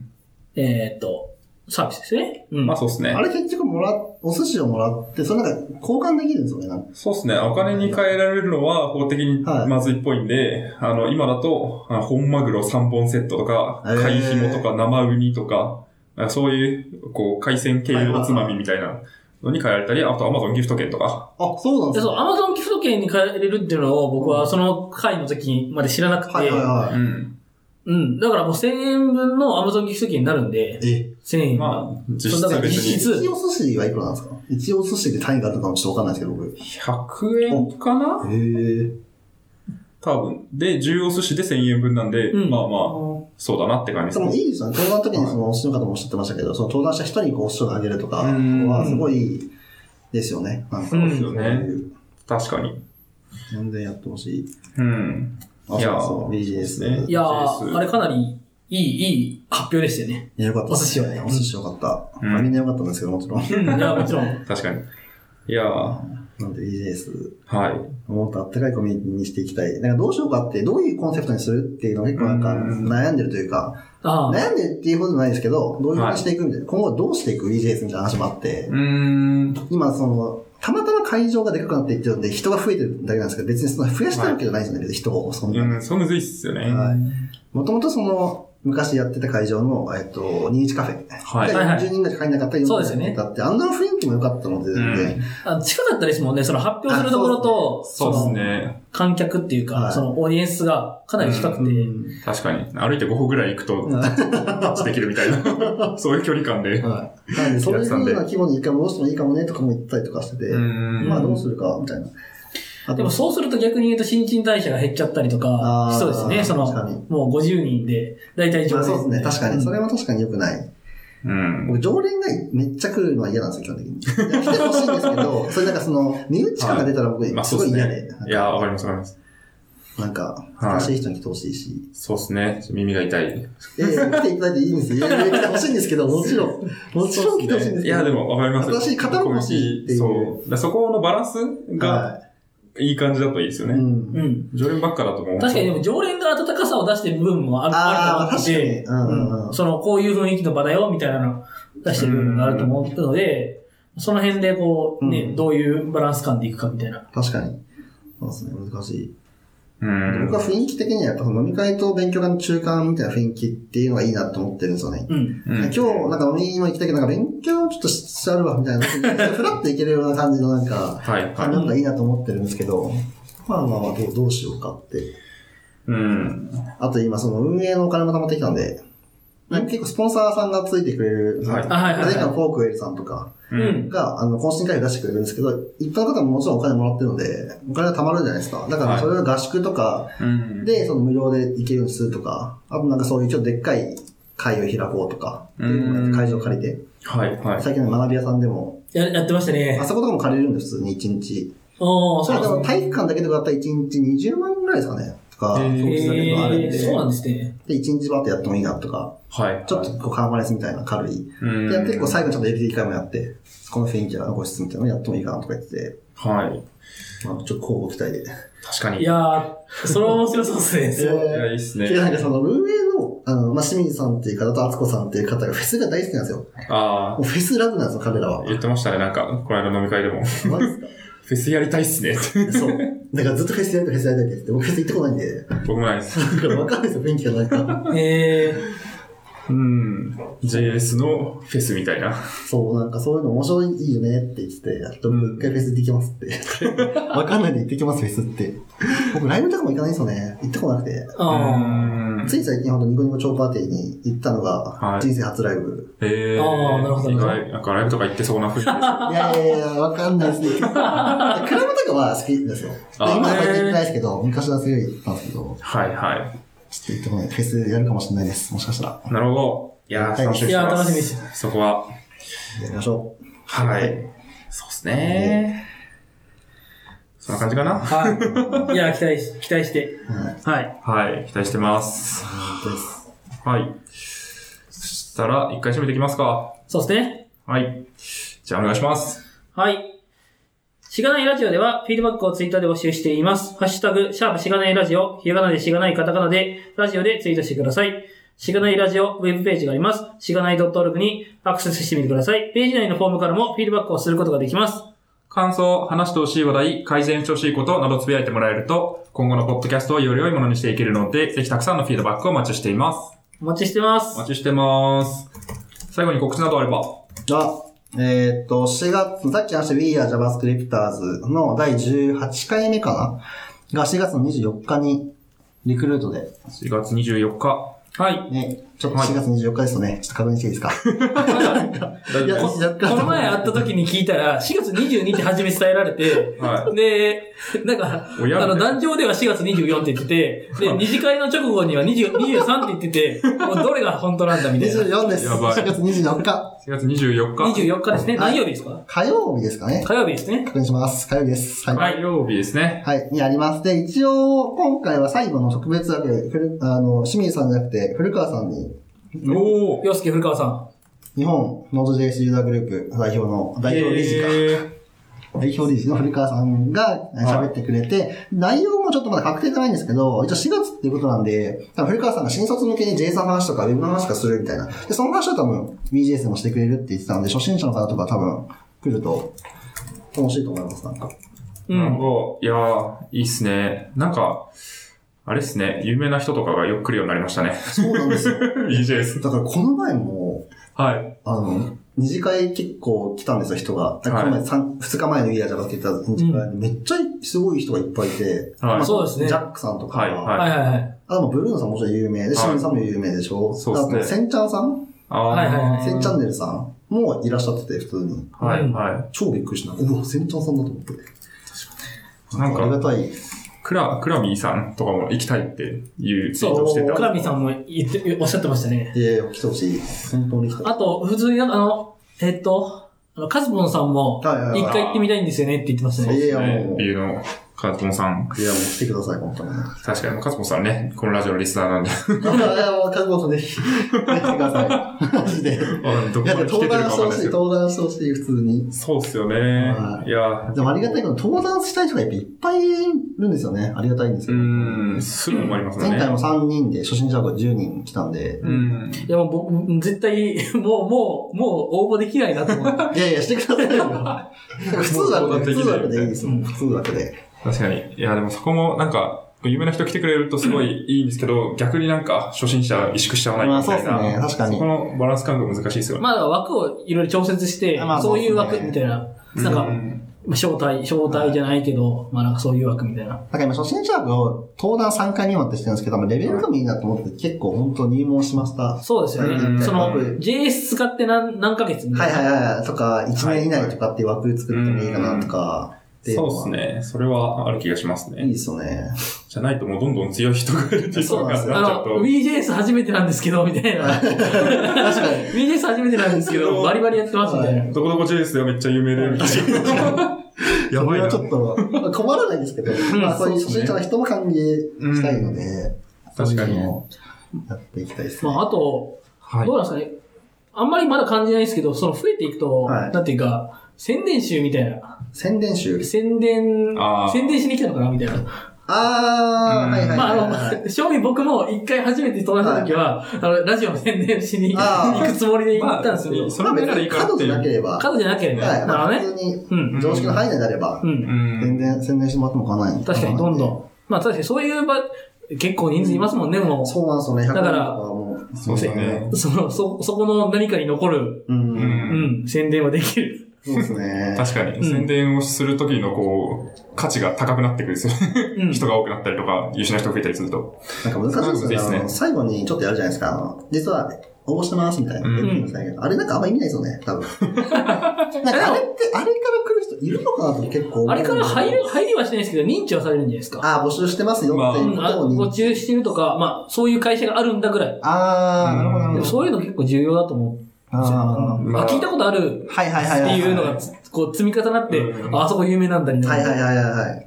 そうですね。3回ぐらい違うところで聞くと、あ、なんか、あな参んか加者があって、ああ、なる結ほ構ど。知ら知られてるんだな、みたいな。うん。そういう確かに確かにボディーブローのように聞いてくるような 告知なんじゃないですなんか。かあの一枚の告知をなんかうまく、もっと有効的にできないかと最初思ってるので、なんか。なるほど。まあ自分ももちろん欲しいんで、二次年代は。うんあ一枚パッて募集しますっていうの言うんですけど、なんかじゃなくてもっとなんかこう、なんか付け加えてちょっと魅力的なものできないかなって。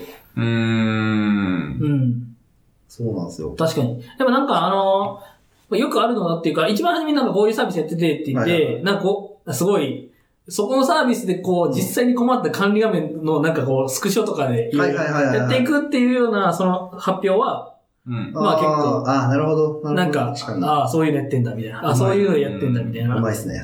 それはありますね。内側をもう見せちゃって、はいはいはいはい。ちなみにこれを改善したい人募集してますみたいな、あとそのストーリーが分かりやすい。まあなるほどなるほまあど。結構よく、まあしかもそれをちゃんと技術的な話につなげてっていうのが。うん。うんで、うまければ、うまいほど、確かに。ああ、なんかいいねって思うことは多いなっていう。確かに確かに。そうですね。必然性がないと突然なんか、ちなみにみたいな会社を募集してま す。実はみたい な。趣味の講座話してから会社を募集して ます。何みたいな。確かに。まあ、ラジオはそんな感じだったけどね。うんラジオも宣伝したけど。 えーなるほどまあネイティブアートみたいな感じですよね。いかに自然な流れでそこに行くかみたはいい、はいあー。わかりやすい、それ。ネイティブワーネイティブワード。LT の中でのドネイティブワード。なるほ感ど。じですね。BGS はそのくらいで、あと、さっき言ってたピープはでい。チャットショートアプリ。もう多分コンテンツ普通のホラーとかが好きな方は、めちゃくちゃ面白いと思うので、うん。ぜひぜひダウンロードしてください。はい。URL も貼っときます。はい、お願いします。採用は大丈夫ですか採用もいい。あー、フロントエンドエンジニアとバックエンドエンジニアも募集してます。大体、め大っち体ゃ全切部。実な顔してる。いや、もう本当に人が足りなくて。うなるほん。ど。どういう人がいいですか確かに。えー、どういう人がいいんですかね。うん。まあでもやっぱ向上心がある方おはもちろん、まあもちろんですね。うん。うーん、でもリアクトとか触っててもらえると嬉しい。うん。フロントエンドに関しては、バックエンドはレイルズまあこれレイルですね。うんなんで、レイルズも結構ガリガリに作ってるんで。なるほどう。ん。なるほど。うん。逆に働きたくなるようなアピールポイントはありますかうわ難しい それ。でもやっぱ少数なんで、まあ自分の意見も取りやすいですし、その、なんかその上司との壁とかそういうのは全くないんで、うんで平均年齢も20、なんだろう、27ぐらい、6ぐらいか。うん、若いですね。若いと思うので、はあとはちょっと自分の力が、まあレールで一通り業務できるとか、フロントエンドで業務できるようになりましたっていう人が、ちょっと力試したいとか、そういうなんかちょっと土壇場の環境っていうか、そのうまあ人がいない環境、自分しかいないって環境でやりたい人がいたら全然僕は一緒にしたいので、あと We are JavaScript の無料で来れるっていう枠が実はあるかもしれない。い。ああ。なんか、うちインターン生が今あいて、いてましたね、今日、いましたね今回は。一応お手伝いしてもらってるんで、はい明日ねはなんでその、うちにこもってるエンジニアばっかりとかないんですね。僕みたいな人しかいないとか僕しかいないですけど。 なんで、はい。ぜひぜひ、応募お待ちしてます。はい。はい。すごい、あの、サイトかっこいいっすね。これ、深見さん作ったんですよね。この、あ、これはうちのインターン生が作った。はあー、へー。ジュイーンってなんか、いろんなコンテンツが横から出てくるっていう。い。でもちょっと見づらい。ち水、うょっと見ん。づらいんで。ちまょっと回収しよう。うかな。それも結構な、何年前ですか ?2 年前ぐらいに作ったのえー、はい。まあこの面白いページを見たい人は、ぜひ、はいリクルートページあと僕のツイッターに普通にリプライくれれば、ランチとか全然行くんで、の、いいっすね、いいっ経す過ね。してください、本当にランチ。ははい。い。じゃあ、まあ、ツイッターもショーノートから辿れるんで、はいはい。お願いしますお。ありがとうございます。はい。えー、どうでしたか、ポッドキャスト出演は。いやー、面白かったです。なんか、はこういう普通に喋ってることがコンテンツになるってすごいですね、なんか。い。いや、そうなんですよ。楽なんです よ。LT とかだと準備しなきゃいけないじゃないですか。ああ、資料とか、そういうのなんかいらなくて、まあ、箇条書きで話したいことが書いてもらったんですけど、はいはい。それだけでまあバンって出して、なんか結構聞かれると思うん で。まあ、編集はしてるんですけそれはまあ僕は、僕はしてないんで、どね。おい。あ、ズッキーさんがやってるんですか、編集。はい、基本的に僕がね、すべて。すごい。いやー、すごいな。はいやいやいや。い、ありがとうございます。そうですね。まあ、また、ぜひ話したいことがあれば、はい。ままたあぜひ。結構ね、このポッドキャストも、うん、嬉しいことに、こうゲストの Q が溜まってきたんで、おー。はい、あれですけど、まあまあ全すごい然出たいって言えば出れると思うんで、はい。今度ね、ああの、VJS のはい。メンバーの。メンバーの敦子ん。さんも、はい。はい。あの、再来週かなそうですね。ゲストに出てくださるんで。はい。ははまあ、その BJS 運営メンバー全員出しましょう。い。 そうですね。敦子さんも。あそんな感じですかね。い。はい。は。はいい、そのところで、えっと、SP25 25。ですね。えっと、深見さん、ゲストにお迎えしてお送りしました。深見さんありがとうございました。ありがとうございます。ありがとうございましたありがとうございます。